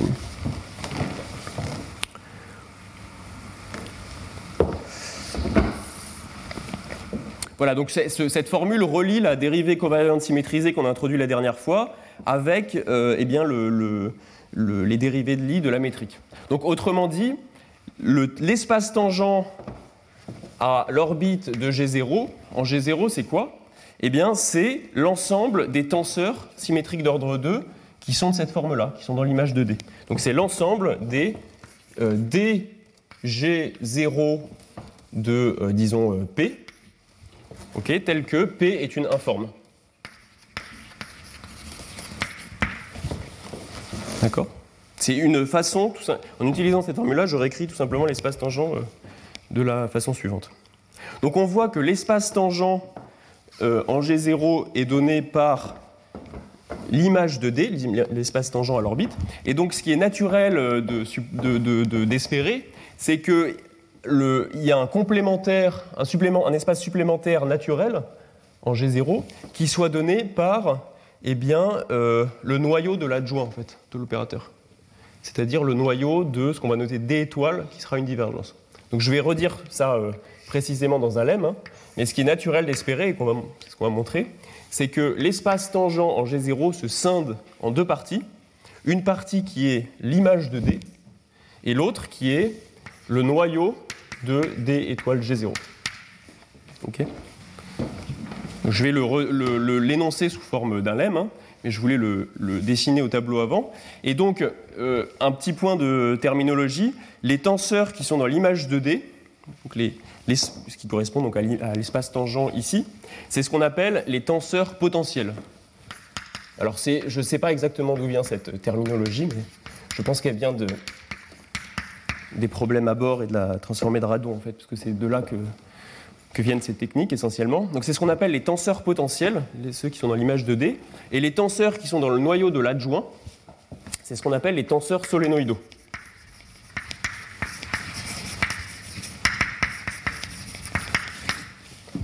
Donc on, utilisera cette terminologie euh, qui est assez euh, pratique. Voilà, alors je vais énoncer le, donc le, le lemme, hein, le résultat. C'est que, je vais l'énoncer ici,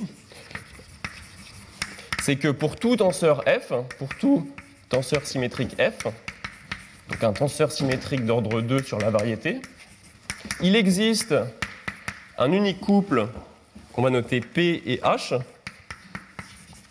tel que f se décompose sous la forme quelque chose dans l'image de D, donc D G0P, plus H, où H appartient au noyau de euh, la divergence, au noyau de l'opérateur D étoile. Ok bon, c'est un fait, cla- si vous êtes familier avec la théorie des opérateurs euh, elliptiques, hein, c'est un fait euh, très classique. Donc les opérateurs qui sont, les, pardon, les tenseurs qui sont dans le noyau de, la divergence, c'est ce qu'on appelle les tenseurs à divergence nulle ou les tenseurs solénoïdaux, selon la terminologie que j'ai employée. Alors, un petit mot aussi sur l'unicité. je triche un peu, parce que je n'ai pas vraiment euh, expliqué quelles étaient les hypothèses. Si on est en courbure négative, il y a vraiment unicité. Mais en fait, ici, le P, en toute généralité, il faudrait demander que P, donc il faut demander,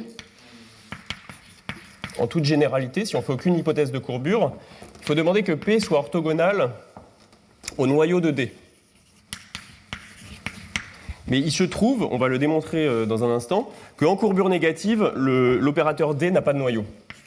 Donc en courbure sectionnelle strictement négative, le noyau de D sur les informes, c'est 0.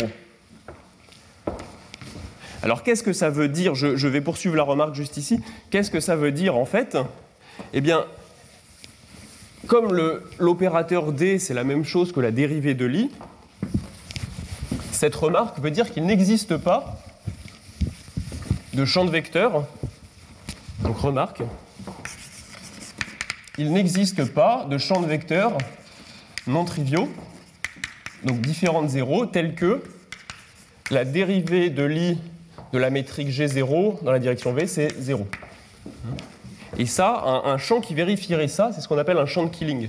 C'est le générateur des isométries euh, de la métrique. Donc ça, c'est ce qu'on appelle un champ de Killing. Et c'est ce qu'on appelle le générateur des isométries.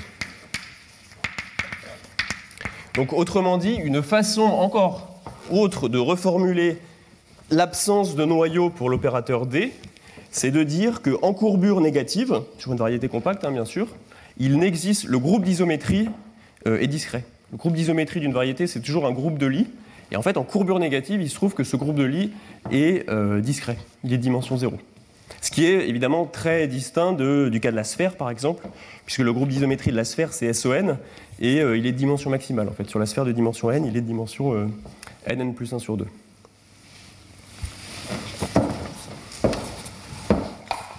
OK Alors, je ne vais pas l'énoncer, hein, mais en fait, ce lemme de décomposition reste vrai pour les tenseurs symétriques d'ordre K. Donc, vous pouvez euh, mettre un K partout, hein, ça ne change rien. Si vous mettez un K, évidemment, le H reste un tenseur symétrique d'ordre K. Hein. Là, c'était un tenseur symétrique d'ordre 2. Et le P est un tenseur, ici c'est une informe, donc dans le cas général, ce sera un tenseur symétrique d'ordre K-1. Donc ici, oui, j'ai pas précisé, P est une, est une informe. OK Alors, on va démontrer ce lemme. La démonstration est, est pas très dure. Euh, et donc la, preuve, je vais la faire en deux parties. Je vais d'abord démontrer que le noyau de G0 est trivial. Donc on va montrer implicitement, hein, mais je ne vais pas le réénoncer, mais implicitement, pardon, est trivial, donc égal 0. Implicitement, ici, on va démontrer que le groupe d'isométrie des, de la variété est un groupe de Lie dimension 0, en fait. Mais bon, je ne m'amuse pas, je vais pas m'amuser à le, à le reformuler, hein, mais... Alors, comment est-ce qu'on montre que le noyau de G0 est, de, est trivial? Ben, On prend un P, qui est donc une... Alors, c'est restreint ou informe, hein, bien sûr, je, j'ai oublié de le préciser, on prend un P qui est une informe dans le noyau de l'opérateur D. Donc on suppose que D G0 de P est égal à 0. Ce qu'on pourrait montrer, mais on ne le fera pas, c'est que l'opérateur grand D est elliptique, en fait. Donc autrement dit, ici, vous n'avez même pas besoin de supposer que P est lisse. On aurait pu directement supposer que P est une distribution et que euh, P satisfait au sens des distributions cette équation. Et l'ellipticité garantit immédiatement qu'en fait une telle euh, distribution doit être automatiquement doit coïncider avec une fonction lisse. Donc bon, on ne montrera pas l'ellipticité de P, hein, mais donc euh, voilà, je voulais le, préciser. Donc on va directement supposer que P est lisse, et on suppose donc que D de P est égal à 0. Alors là, ce qu'on fait, D de P, c'est un deux tenseur symétrique. Et avec tout le formalisme qu'on a introduit avant, en fait, la preuve va vraiment euh, être très rapide puisque comme c'est un deux tenseur symétrique sur la variété, j'ai le droit de le relever au fibre unitaire tangent en appliquant l'opérateur pi2 étoile que j'ai introduit la dernière fois. Et on avait vu la dernière fois la relation remarquable qui est que l'opérateur pi2 étoile entrelace la dérivée grand D, la dérivée covariante symétrisée, et le champ de vecteurs géodésique. Donc autrement dit, ceci est tout simplement égal à euh, relever directement la informe au fibrine tangent et ensuite dériver cette informe dans la direction du champ géodésique. Donc appliquer l'opérateur x. Ok Et alors là, qu'est-ce qu'on trouve?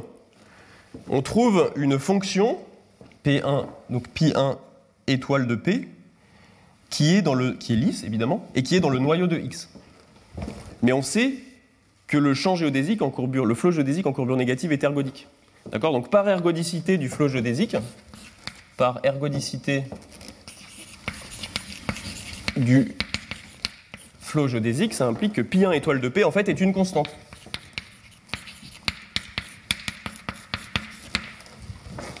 Alors là, il faut. Euh, donc ce que je prétends, c'est que cette constante est nulle. Là, il faut tout simplement. Donc je, l'écris, cette constante est nulle. Là, il faut tout simplement revenir à la définition de pi1 étoile de P par. Euh, définition, pi1 étoile de P, en un point xv, c'est tout simplement la informe, ici, euh, P, évaluée au point x et au vecteur v. OK? Mais vous voyez que donc l'ergodicité me dit que ça doit être constant, et vous voyez que si j'évalue en v et moins v, je dois trouver un signe moins dans l'expression. D'accord? Donc pi1 étoile p x moins v, c'est donc euh, moins px de v, c'est donc moins pi1 étoile p de xv. D'accord? Donc autrement dit, cette constante doit être égale à euh, son opposé. Donc cette constante est nulle. Donc ça me donne, euh, ça me donne que le noyau de l'opérateur grand D est, trivial. Alors je vais, garder ce dessin au tableau. Donc je vais, reprendre la preuve sur l'autre tableau là-bas. Donc le fait qu'il nous reste à établir, c'est cette décomposition-là. On a montré donc, que le noyau de grand D était trivial, autrement dit qu'il n'existait pas de champ de Killing sur une variété à courbure négative. Et ce qu'on cherche maintenant à établir, c'est euh, cette décomposition de, des tenseurs symétriques deux parties. Oui, alors ce que je voulais dire, c'est que je, je, garde ce dessin parce qu'on peut représenter géométriquement cette décomposition en disant que qu'est-ce qu'on est en train de faire là concrètement? On se donne un, un tenseur symétrique f que l'on voit comme un vecteur tangent en G0. D'accord? Donc j'ai un f qui est comme ça. OK? Et cette décomposition correspond tout simplement à la projection de f selon ces deux espaces euh, qui sont, euh, il se trouve, qui sont orthogonaux. D'accord? Donc ici, j'ai la projection de f selon la partie solénoïdale, ce qui correspond à h. Et ici, j'ai la, projection de f sur la partie euh, potentielle, ce qui correspond donc à dg0 de p. C'est une représentation géométrique de la décomposition qui est au tableau là-bas. Voilà. Alors, je, vais donc démontrer cette, je vais faire la preuve de cette décomposition. Donc, preuve de la deuxième partie. Et on raisonne, dans, c'est quelque chose qui est très classique sur les opérateurs euh, elliptiques, on raisonne par, euh, disons, analyse synthèse ou unicité euh, existence. Donc la première partie consiste à supposer qu'on a une telle décomposition et on veut l'identifier, on veut montrer qu'elle est unique et identifier P et H. Donc pour ce faire, on applique l'opérateur D étoile, la divergence à cette identité. Et ce que l'on trouve, donc on suppose qu'on a, on suppose qu'on a la décomposition on suppose la décomposition étoile, disons, si je note étoile ceci, et on applique la divergence, et donc on trouve que D étoile G0 de F, c'est, alors D étoile DP, D étoile DP, plus D étoile de H, qui par hypothèse euh, doit faire 0, d'accord? Donc plus 0. Et ce D étoile D de P, c'est quelque chose que je vais écrire sous la forme laplacien de P, il se trouve que cet opérateur D étoile de P, c'est un opérateur euh, qui est elliptique d'ordre 2.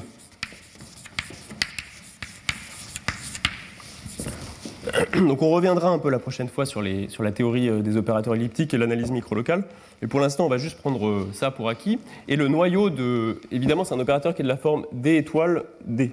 Donc le noyau de delta, c'est le noyau aussi de D, et donc il est trivial. Donc en fait, ce Laplacien est inversible. D'accord? Le Laplacien est inversible. C'est un fait général sur les d'analyse micro-locale, hein, mais qu'on va prendre pour acquis aujourd'hui et on reviendra un peu là-dessus euh, la semaine prochaine. Euh, mais en tout cas, ce qu'il faut retenir, c'est que on peut donc définir un inverse pour le Laplacien, et cet inverse se comporte bien. Donc de là, je tire que P, c'est Laplacien moins 1 D étoile de F, et cet inverse se comporte bien au sens où c'est un opérateur pseudo-différentiel, qu'on définira ça la semaine prochaine, hein, mais je, donc si vous ne connaissez pas ça, c'est pas grave. vous pouvez passer ça sous le tapis pour le moment. C'est un opérateur pseudo-différentiel d'ordre moins 2. Ok Alors, non, non. C'est ce que j'appelle un Laplacien, mais, euh, mais non, c'est pas ça, effectivement. C'est un autre Laplacien. C'est pas le vrai Laplacien sur les formes, oui, tout à fait. Donc, il est Oui, il dépend de G. Oui, oui, alors j'ai enlevé les indices pour pas me les trimballer partout, mais tout dépend de G0, effectivement. Donc là, il faudrait mettre un G0. Là, il y a du G0. Là, il y a du G0. Il y a du G0 partout, hein, effectivement. Donc on voit que P est de cette forme-là, et donc H, alors j'ai effacé la décomposition, mais la décomposition c'était que F doit être égal à dP plus H, donc H doit être égal à F moins euh, dP. D'accord? Donc autrement dit, H c'est F moins euh, D delta moins 1 D étoile de F. Ok. Donc, j'obtiens euh, de fait l'unicité comme ça, et l'existence, bah, je dis tout simplement, euh, posons P égale euh, ceci, donc je l'appelle, disons, A. Ça, je vais l'appeler B. Ok, donc posons P égale A, H égale B. Et par construction, évidemment, bien l'identité f égale dp plus h sera vérifiée, hein, parce que j'ai supposé ça. Et la seule chose non triviale, c'est de, enfin non triviale, c'est de vérifier que h est bien à divergence nulle si on fait cette construction. Mais là encore une fois, c'est presque tautologique, puisque évidemment, si je calcule d étoile de h, c'est donc d étoile f moins d étoile d Laplacien moins 1 d étoile f. Et ceci est par construction le Laplacien. Ceci, c'est delta. Vous voyez que les Laplaciens vont se simplifier. et je trouve des étoiles f moins des étoiles f, donc je, trouve 0. Bon, c'est une construction qui est très classique hein, sur les opérateurs euh, elliptiques, ce genre de décomposition, donc, euh, donc voilà, je ne vais, pas, vais pas insister. Mais en tout cas, ça prouve, voilà, donc ça prouve euh, la décomposition de l'espace tangent démétrique sous cette, sous cette forme-là. D'accord alors, est-ce qu'il y a des questions euh, avant qu'on attaque donc la preuve euh, finale, hein, la preuve du, théorème de, rigidité?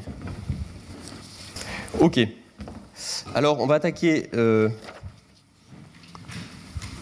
pardon, oui, donc je, reviens juste au problème qui, initial hein, qu'on se posait. Hein. C'était donc, on, avait supposé cette égalité des spectres marqués sur les, les métriques.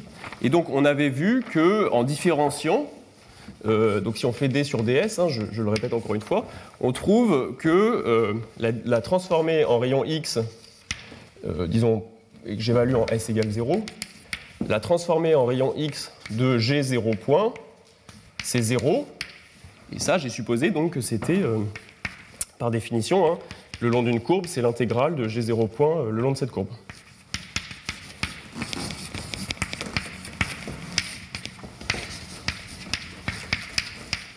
Je, remets tout ça, je l'ai fait, je l'ai rappelé au tout début du cours, hein, mais je, vais le, renoter ici, histoire d'avoir les notations sous la main.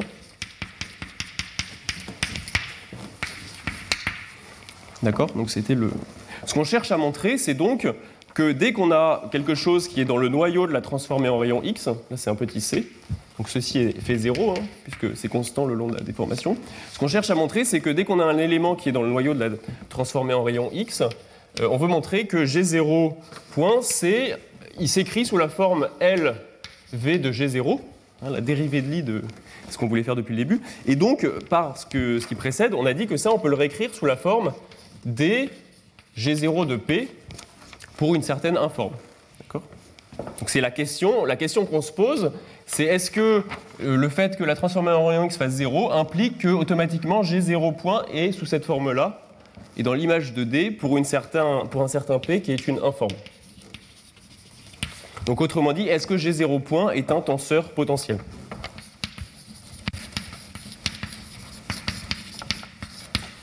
Ok. Donc ce qu'on ce cherche à montrer, alors là je crois que je ne vais plus avoir besoin de l'image de la figure, donc je vais l'effacer, ce qu'on cherche à montrer, c'est que le noyau, autrement dit, on veut montrer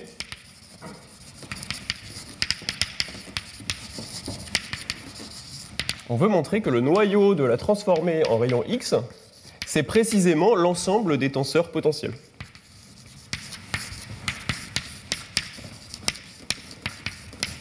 Hein, C'est-à-dire c'est l'ensemble des tenseurs qui s'écrivent sous la forme des G0 de P pour P une certaine informe. Puisque si on a ça, on a eh bien, la preuve du théorème.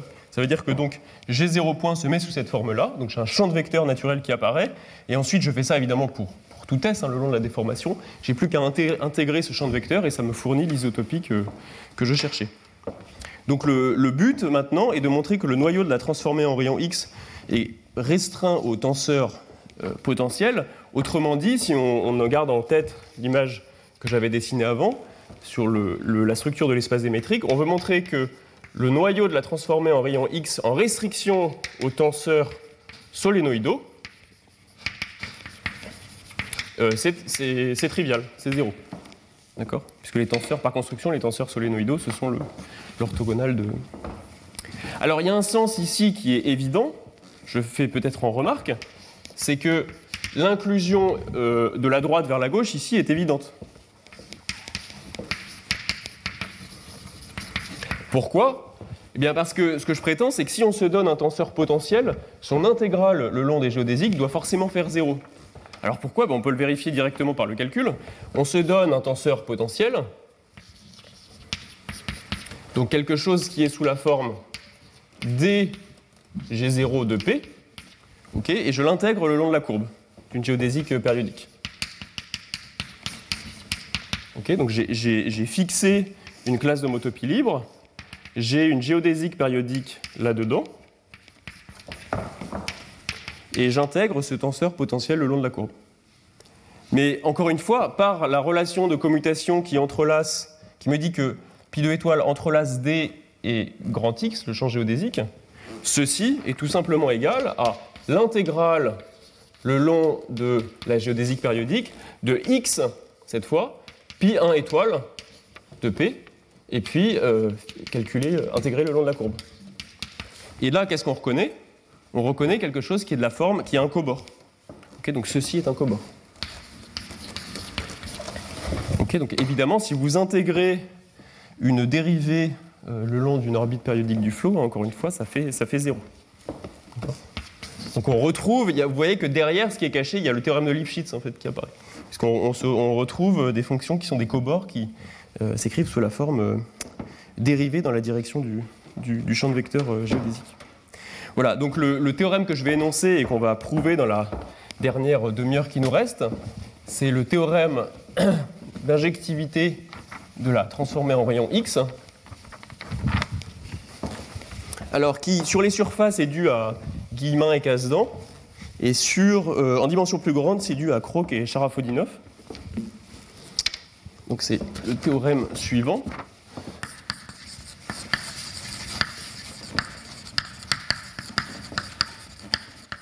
Alors c'est un théorème sur les surfaces de 80 et euh, sur le donc en dimension plus grande, il a fallu attendre presque 20 ans. C'est donc un théorème de 98. Alors le théorème dit la chose suivante, c'est que si la variété est à courbure négative, courbure euh, sectionnelle strictement négative, alors le noyau de la transformée en rayon X. Donc nous, ce qui nous intéresse, ce sont les deux tenseurs. Mais en fait, c'est vrai pour les m tenseurs quelconques, donc je vais l'énoncer en toute généralité. hein. Le noyau de la transformée en rayon X, c'est l'ensemble des tenseurs potentiels. C'est l'ensemble des tenseurs qui s'écrivent sous la forme dg de P, où P, donc si on prend des m tenseurs, c'est un m-1 tenseur.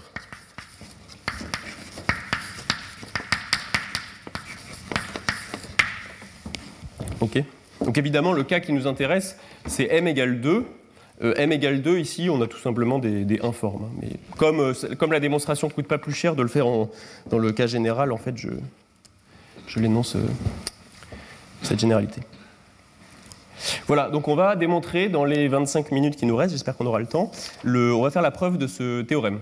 Donc ça va être la, dernière euh, section de cette euh, première partie du cours, et c'est ce qu'on va appeler de la tomographie tensorielle. Alors le, nom est un peu barbare, mais il vient de, encore une fois, c'est quelque chose qui vient de la c'est une terminologie qui a importé des problèmes à bord, notamment de l'étude de la transformée de radon euh, dans les domaines euclidiens. Et donc, euh, donc dans les problèmes à bord, on appelle ça comme ça. Donc voilà, on a, gardé là, on a conservé la même, terminologie. Donc on étudie, euh, voilà, voilà ce qu'on veut démontrer. hein. Euh, on étudie donc, on étudie le noyau de la transformée en rayon X. Donc on étudie ker cet opérateur. Donc c'est-à-dire qu'on se donne, on se donne f, un tenseur symétrique d'ordre m sur la variété, et on suppose que euh, l'intégrale de f le long de toutes les géodésiques périodiques fait 0. Donc on suppose que euh, l'intégrale de f, donc ce qu'on a écrit pi m étoile de f phi txv dt fait 0. D'accord? Pour toute géodésique périodique, donc autrement dit, ce qui revient à dire pour toute, euh, pour toute classe de motopi libre. Ok, donc le, dessin, hein, c'est vous.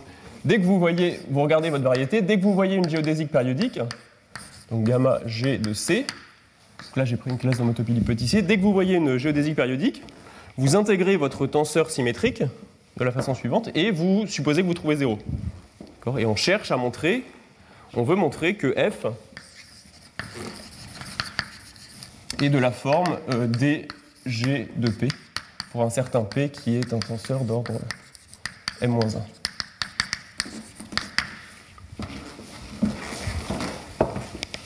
Voilà, alors évidemment, la première étape ici, ça va être euh, d'appliquer le théorème de Lipschitz, puisque j'ai une fonction qui est une fonction très particulière, hein, c'est le tiré en arrière d'un tenseur sur la variété, qui s'intègre à zéro le long de toutes les orbites du flot. Et comme je suis en courbure négative, le flot géodésique est courbure euh, à- le flot géodésique pardon est uniformément hyperbolique, est. Donc par Lipschitz, je sais que euh, la fonction pi m étoile de f est un cobord. Donc pi m étoile de f, je peux l'écrire sous la forme xu pour un certain u qui est une fonction lisse sur le fibre unitaire tangent. Hein, donc c'est ce qu'on a appelé un cobord.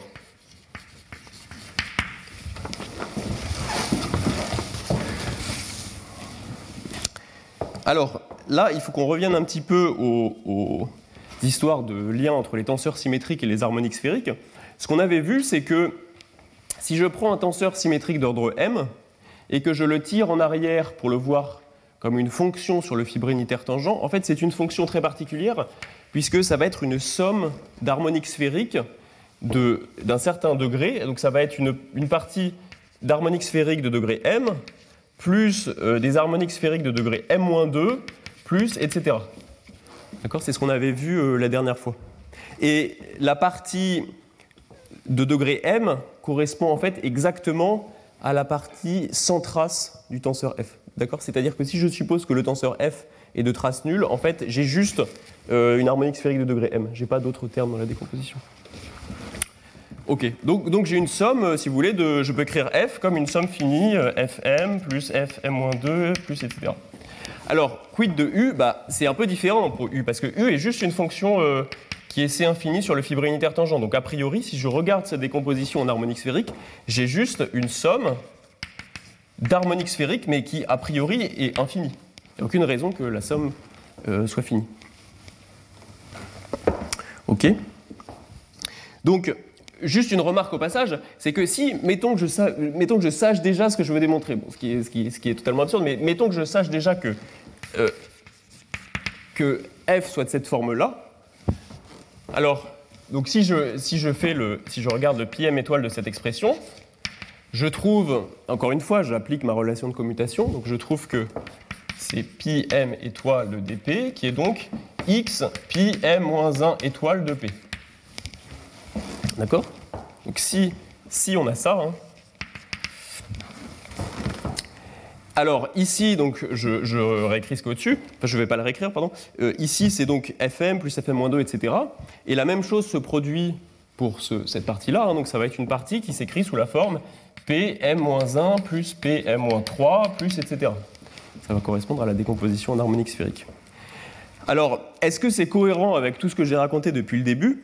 Ben, Il faut vous souvenir là que le champ géodésique X, on avait vu la dernière fois qu'il agit sur les harmoniques sphériques de degré K en les montant et en les descendant. Donc les harmoniques sphériques de degré K, si je leur applique le champ de vecteur X, ça doit me fournir une harmonique sphérique de degré K-1 plus une harmonique sphérique de degré K plus 1. D'accord? C'est ce qu'on avait vu la dernière fois. Le champ X se scinde en deux parties, X- et X+. Ok? Et donc vous voyez que euh, cette image-là est totalement cohérente avec ça, puisque là, si on a, euh, donc si P est potentiel, on doit avoir cette décomposition-là. Et donc quand j'applique X, vous voyez que ça va m'augmenter en fait d'un cran ici. Et donc je vais bien trouver que le degré de ce truc-là va être de degré M, d'accord?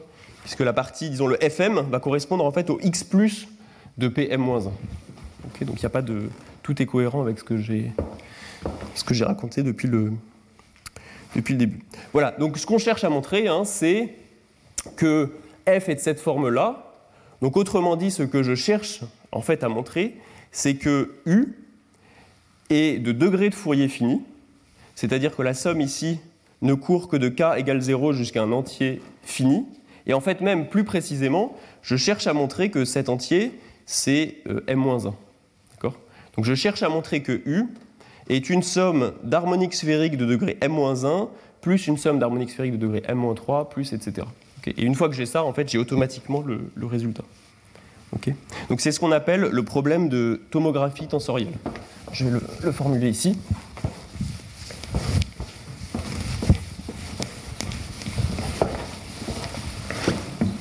Problème de tomographie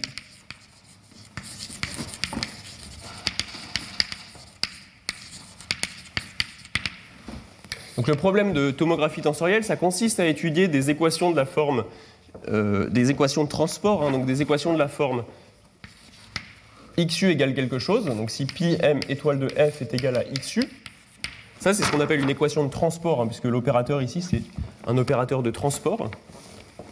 Euh, et donc le problème consiste à montrer que, alors, euh, la fonction u, où u est évidemment lisse, hein, j'ai supposé que alors U est de degré et de degré euh, inférieur ou égal à m-1, degré de Fourier. C'est-à-dire que U se décompose sous la forme U est égal à UN-1 plus UM-3 plus etc. jusqu'à jusqu'à ça. Avec la convention, alors je ne l'ai pas précisé, mais avec la convention que si M égale 0, si m égale 0, euh, je demande que u soit égal à 0. D'accord? Donc dans le problème de tomographie tensorielle pour m égale 0, donc m égale 0, ça veut dire tout simplement que vous considérez des fonctions sur la base que vous relevez trivialement au fibre unitaire tangent, et vous vous demandez si une telle fonction peut être un cobord. Et le problème vous dit qu'en fait non, à part évidemment la fonction, euh, la fonction nulle. D'accord? Et donc une reformulation du... Alors là, je fais des reformulations de reformulation, mais une reformulation de ça, c'est de dire que, euh, eh bien, on peut répondre par l'affirmative à ce, à ce problème. Donc c'est un théorème, disons, mais qui est tout simplement une reformulation de ça. hein, c'est que si la variété est à courbure négative, ce problème a une réponse positive. Donc si euh, mg est à courbure strictement négative, euh, on peut répondre euh, oui. D'accord, je ne vais pas tout réécrire, mais. Ok. Donc, dans les- le quart d'heure qui nous reste, on va démontrer ça. Alors, l'outil clé pour euh, faire ça, donc on va donner la preuve de ce théorème. L'outil clé, c'est l'identité de Pestov. Et euh, pas l'identité de Pestov globale, mais vraiment l'identité qu'on a vue à la toute fin de l'heure euh, la dernière fois, c'est l'identité de Pestov localisée en fréquence. Identité de Pestov localisée en fréquence.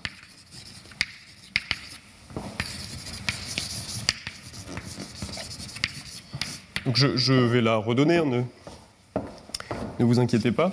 Mais euh, oui, alors je ferai, un commentaire après, c'est pas. Donc je redonne l'identité de Pestov. Donc on avait vu que euh, l'identité de Pestov, c'était l'identité de Pestov globale, mais appliquée à des fonctions du fibre unitaire tangent qui sont très particulières, puisque ce sont des harmoniques sphériques. Hein, donc ce que je, que fais, c'est j'applique Pestov global à des fonctions qui sont euh, des harmoniques sphériques de degré k en restriction à chaque sphère, hein, et je, vois ça naturellement comme des fonctions sur le fibre unitaire.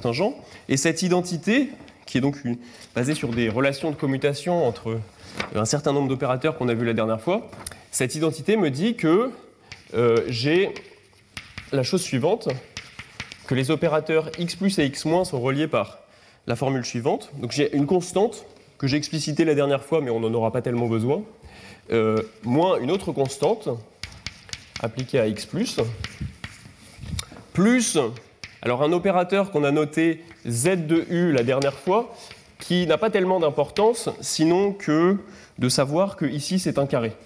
Donc ici c'est un opérateur différentiel d'ordre 1. Mais en fait on s'en moque un peu de savoir la, la tête qu'il a. Et l'identité nous dit que ceci est égal à un terme de courbure. Donc ça doit être égal à R, gradient vertical de U, gradient vertical de U. Ok X- et X+, hein, ce sont les parties plus et moins de l'opérateur du champ géodésique, hein, donc ce sont ces parties-là. Ok ce sont les parties... euh, Donc on a vu ça à la toute fin de l'heure euh, la dernière fois. Et alors, euh, pourquoi est-ce qu'elle est remarquable en courbure négative, cette identité? Ben, Vous voyez que ce, ce qui apparaît ici, c'est un terme de courbure sectionnelle en fait. Donc ici, ce terme sur le membre de droite va avoir un signe. Donc on peut le réécrire hein, même de façon plus précise. Ce terme de courbure, c'est quoi? C'est tout simplement l'intégrale sur tout le fibre unitaire tangent du tenseur de Riemann, évaluant x, et puis ensuite je dois lui faire euh, manger donc le vecteur v, le gradient vertical, le gradient vertical et v. Et j'intègre par rapport à la mesure, euh, à la forme volume de, de.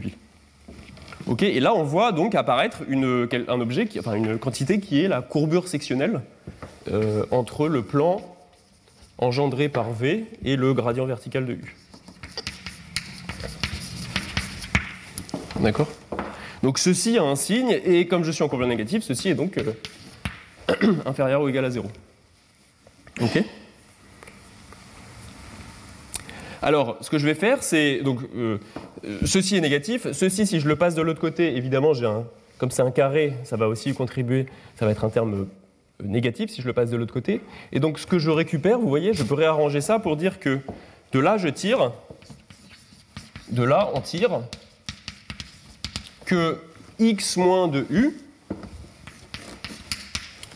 Alors, je vais mettre un uk pour bien se rappeler euh, que ici, oui, j'aurais dû mettre des UK partout. hein. U est bien une harmonique sphérique de degré k, donc c'est important. Mais de là, je tire donc x moins de u au carré, c'est plus petit que. Alors ça, je le mets de l'autre côté, je dis que tout est négatif, et puis je vais diviser ici par alpha. Donc je dis que c'est plus petit que bêta nk sur alpha nk, x plus de u au carré. Ok? Et il se trouve qu'il y a un miracle algébrique qui est, alors j'ai pas redonné euh, ce qu'était bêta et alpha, mais ce sont des fractions rationnelles en, n et k tout simplement.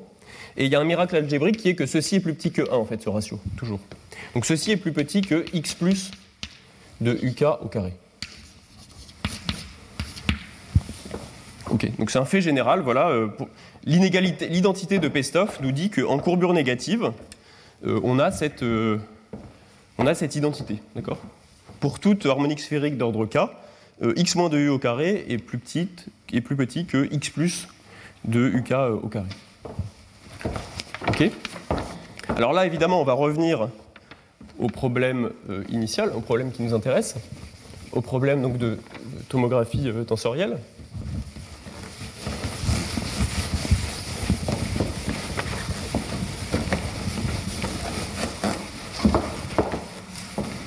Donc on revient à l'identité qui nous intéresse, qui est, euh, qui est celle-ci. Donc on suppose que f est un tenseur symétrique tel que πm étoile de f, le tiré en arrière sur le fibre unitaire tangent, c'est un cobord. Donc j'ai πm étoile de f qui est un cobord. Et euh, alors, donc c'est une identité qui relie évidemment deux fonctions sur le fibre unitaire tangent, mais celle-ci a la particularité d'être, quand je regarde sa décomposition en harmonique sphérique, d'être une somme finie d'harmoniques sphériques qui va au plus jusqu'au degré m. Donc vous voyez que si je projette cette identité sur les harmoniques sphériques de degré k, pour k plus grand strictement que m, eh bien ici je vais devoir trouver 0, d'accord, sur le monde de gauche puisque f n'a pas d'harmonique sphérique de degré k pour k strictement plus grand que m. Et qu'est-ce que je trouve à droite? Bien là, il faut se souvenir que x agit comme un plus et comme un moins. Donc si je regarde quelle est l'harmonique sphérique de degré k ici, eh bien, en utilisant ça, vous voyez que le uk plus 1, si je lui applique x, il y a une partie de x, la partie x moins, qui va ensuite m'envoyer ce UK plus 1 sur une harmonique sphérique de degré K. D'accord? C'est le, Donc c'est X moins UK plus 1. Et à l'inverse, la partie UK moins 1, si je lui applique X, il y a une partie, quand j'applique X, il y a une partie qui va contribuer à un degré K, c'est la partie X plus de X. D'accord? Donc ici, j'ai un X plus de UK moins 1. Donc ce qui me dit que quand je projette sur les harmoniques sphériques de degré K, je trouve 0 d'un côté et la contribution ici qui est donc x plus uk moins 1 plus x moins uk plus 1. D'accord? Euh, Ceci étant vrai pour tout cas strictement plus grand que m. Donc pour ne pas me trimballer des, des, moins 1 et des plus 1, je peux aussi réécrire que pour k supérieur ou égal à m maintenant, 0 euh, est égal à x plus uk plus x moins uk plus 2.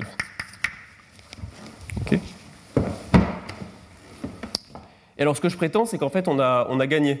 Si on combine ceci et l'identité qu'on a dérivée de l'identité de Pestov.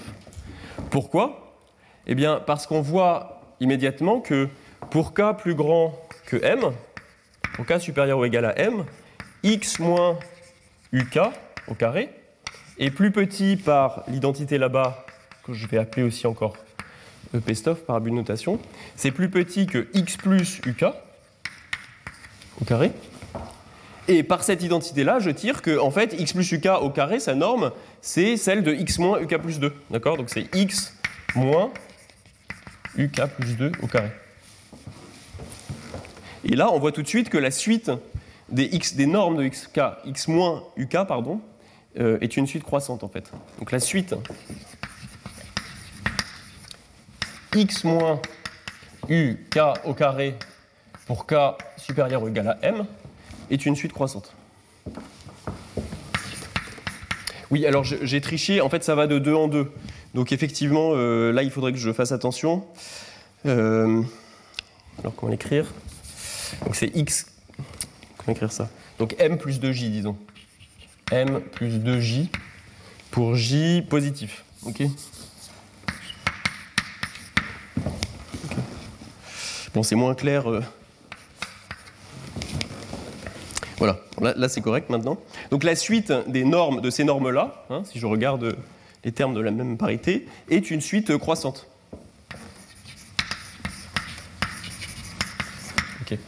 Et alors comment je conclus ben, Il faut se rappeler que U est une fonction lisse, mais U et c'est infini. Donc ces modes de Fourier, donc ces modes de Fourier, ces harmoniques sphériques, hein, ces modes de Fourier ainsi que toutes leurs dérivées aussi, ainsi que leurs euh, dérivés décroissent et décroissent même superpolynomialement. Ainsi que leur, il manque un mot, ainsi que leurs dérivés euh, décroissent, et la décroissance est en fait superpolynomiale, c'est-à-dire plus vite que tout polynôme.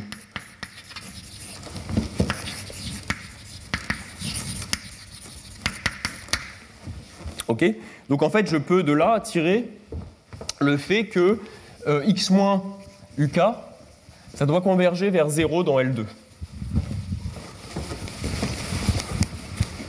Donc x moins uk quand k tend vers l'infini, ça tend vers 0 dans L2.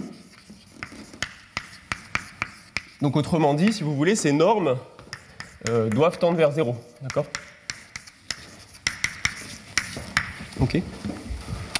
Bon, donc là on se retrouve avec une suite croissante, positive, qui tend vers 0.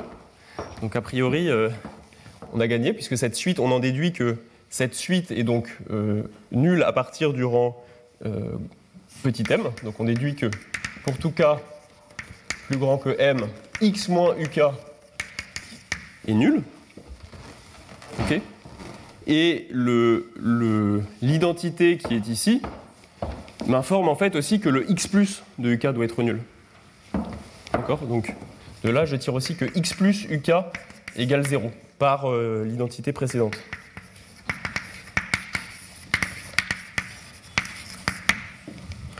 Ok.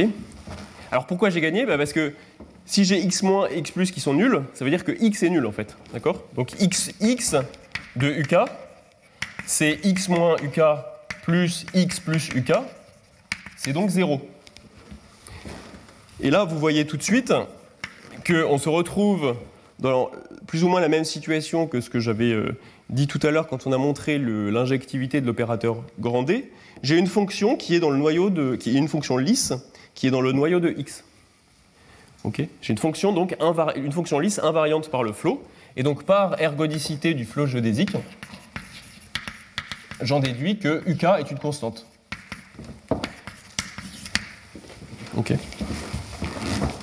Alors là, euh, c'est pas très difficile de, voir que UK étant une harmonique sphérique de degré K, euh, si K est strictement positif, en fait, c'est pas possible. D'accord? Puisque UK doit être orthogonal aux, constantes si K est strictement positif. Donc si K euh, est strictement positif, et donc et, K plus grand que, que M, euh, on trouve directement on trouve, donc on, en déduit que UK euh, est égal à 0. Ok Donc ça dit, dans ce cas-là, ça dit que U, pardon, que euh, pi m étoile de f,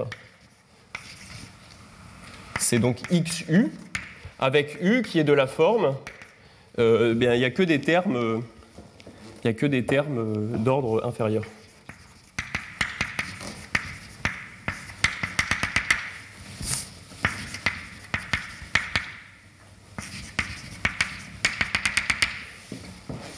donc ça c'est dans le cas où, m est strictement positif. J'expliquerai juste à la fin le cas m égale 0. La dernière remarque, c'est que en fait, comme le champ x agit par plus et par moins, il, a, a une, action très particulière sur les modes qui sont pairs ou impairs, c'est-à-dire que si je prends un mode pair, un mode de Fourier qui est une harmonique sphérique paire, et que je lui applique x, euh, le fait que x se décompose en moins et plus me dit que une harmonique sphérique paire, si je lui applique x, ça doit être quelque chose d'impair. Donc en fait, on voit dans cette relation que comme f, comme pi m étoile de f, c'est fm plus fm-2 plus etc. Eh bien, si m est pair, automatiquement, u ne doit contenir que des harmoniques sphériques impaires, en fait. Donc la partie qui est de même parité que m, dans cette décomposition, en fait, je peux l'enlever. je peux directement supposer qu'elle est nulle, en fait, dès le début. Et donc on voit que, eh bien, on a exactement ce qu'on voulait. On a résolu le problème de tomographie tensorielle qui donnait donc l'injectivité de la transformée en rayon X, puisque j'ai montré que pi m étoile de f, c'était xu, avec un u qui était précisément une harmonique sphérique de degré m-1, plus une harmonique de degré euh, m-3, etc. Donc autrement dit, en fait, si je reviens en termes de tenseur, ça dit exactement que f, c'est euh, d g de p. D'accord? Ou p, si vous voulez, le tenseur symétrique dont la décomposition en harmonique sphérique est précisément donnée par, par celle-ci. Ok? Alors il reste juste un cas si m est égal à 0. Vous voyez que donc si m est égal à 0, euh, on, tire de ça que pi 0 étoile de f, euh, donc c'est x, euh, xu et u doit être constante. Ok. C'est ce que, me donne l'application de l'identité de Pessoff avec u constante. Donc en fait, ça donne 0. Donc on voit que dans le cas particulier où m égale 0, en fait, il y a vraiment il y a injectivité, c'est-à-dire que le, les tenseurs potentiels n'existent pas, ils n'apparaissent pas. Il n'y a pas de problème de jauge, en fait, dans le cas, de, dans le cas où, m est égal à 0. Voilà, donc ça conclut, euh, euh, ça conclut comme ça la démonstration de, du théorème de Guillemin-Casdan et de Krog-Sharaf-Houdinov qui donne donc l'injectivité euh, de la transformée en rayon X et qui était, qui est vraiment le, ce qui fait marcher, si vous voulez, l'argument qui prouve la, comme on l'a vu, la, rigidité linéaire du spectre marqué des longueurs. Et donc, dans les deux prochaines séances, ce qu'on verra, c'est la version euh, locale du théorème, donc le théorème qu'on a prouvé avec euh, Colin Guillermou, qui est, on va plus prendre une famille continue de métriques, une déformation de la métrique, on va vraiment prendre, fixer une métrique G0 et prendre une métrique G qui est proche dans un certain voisinage euh, de, de, G0, et donc on va établir l'injectivité du, spectre marqué des longueurs, mais ça utilisera vraiment des méthodes qui sont complètement différentes. Donc on va un peu abandonner la géométrie et la dynamique, et on va passer sur des méthodes qui seront beaucoup plus analytiques, donc des méthodes de théorie spectrale et d'analyse microlocale. Voilà, donc je vais m'arrêter là, et je vous remercie pour votre attention.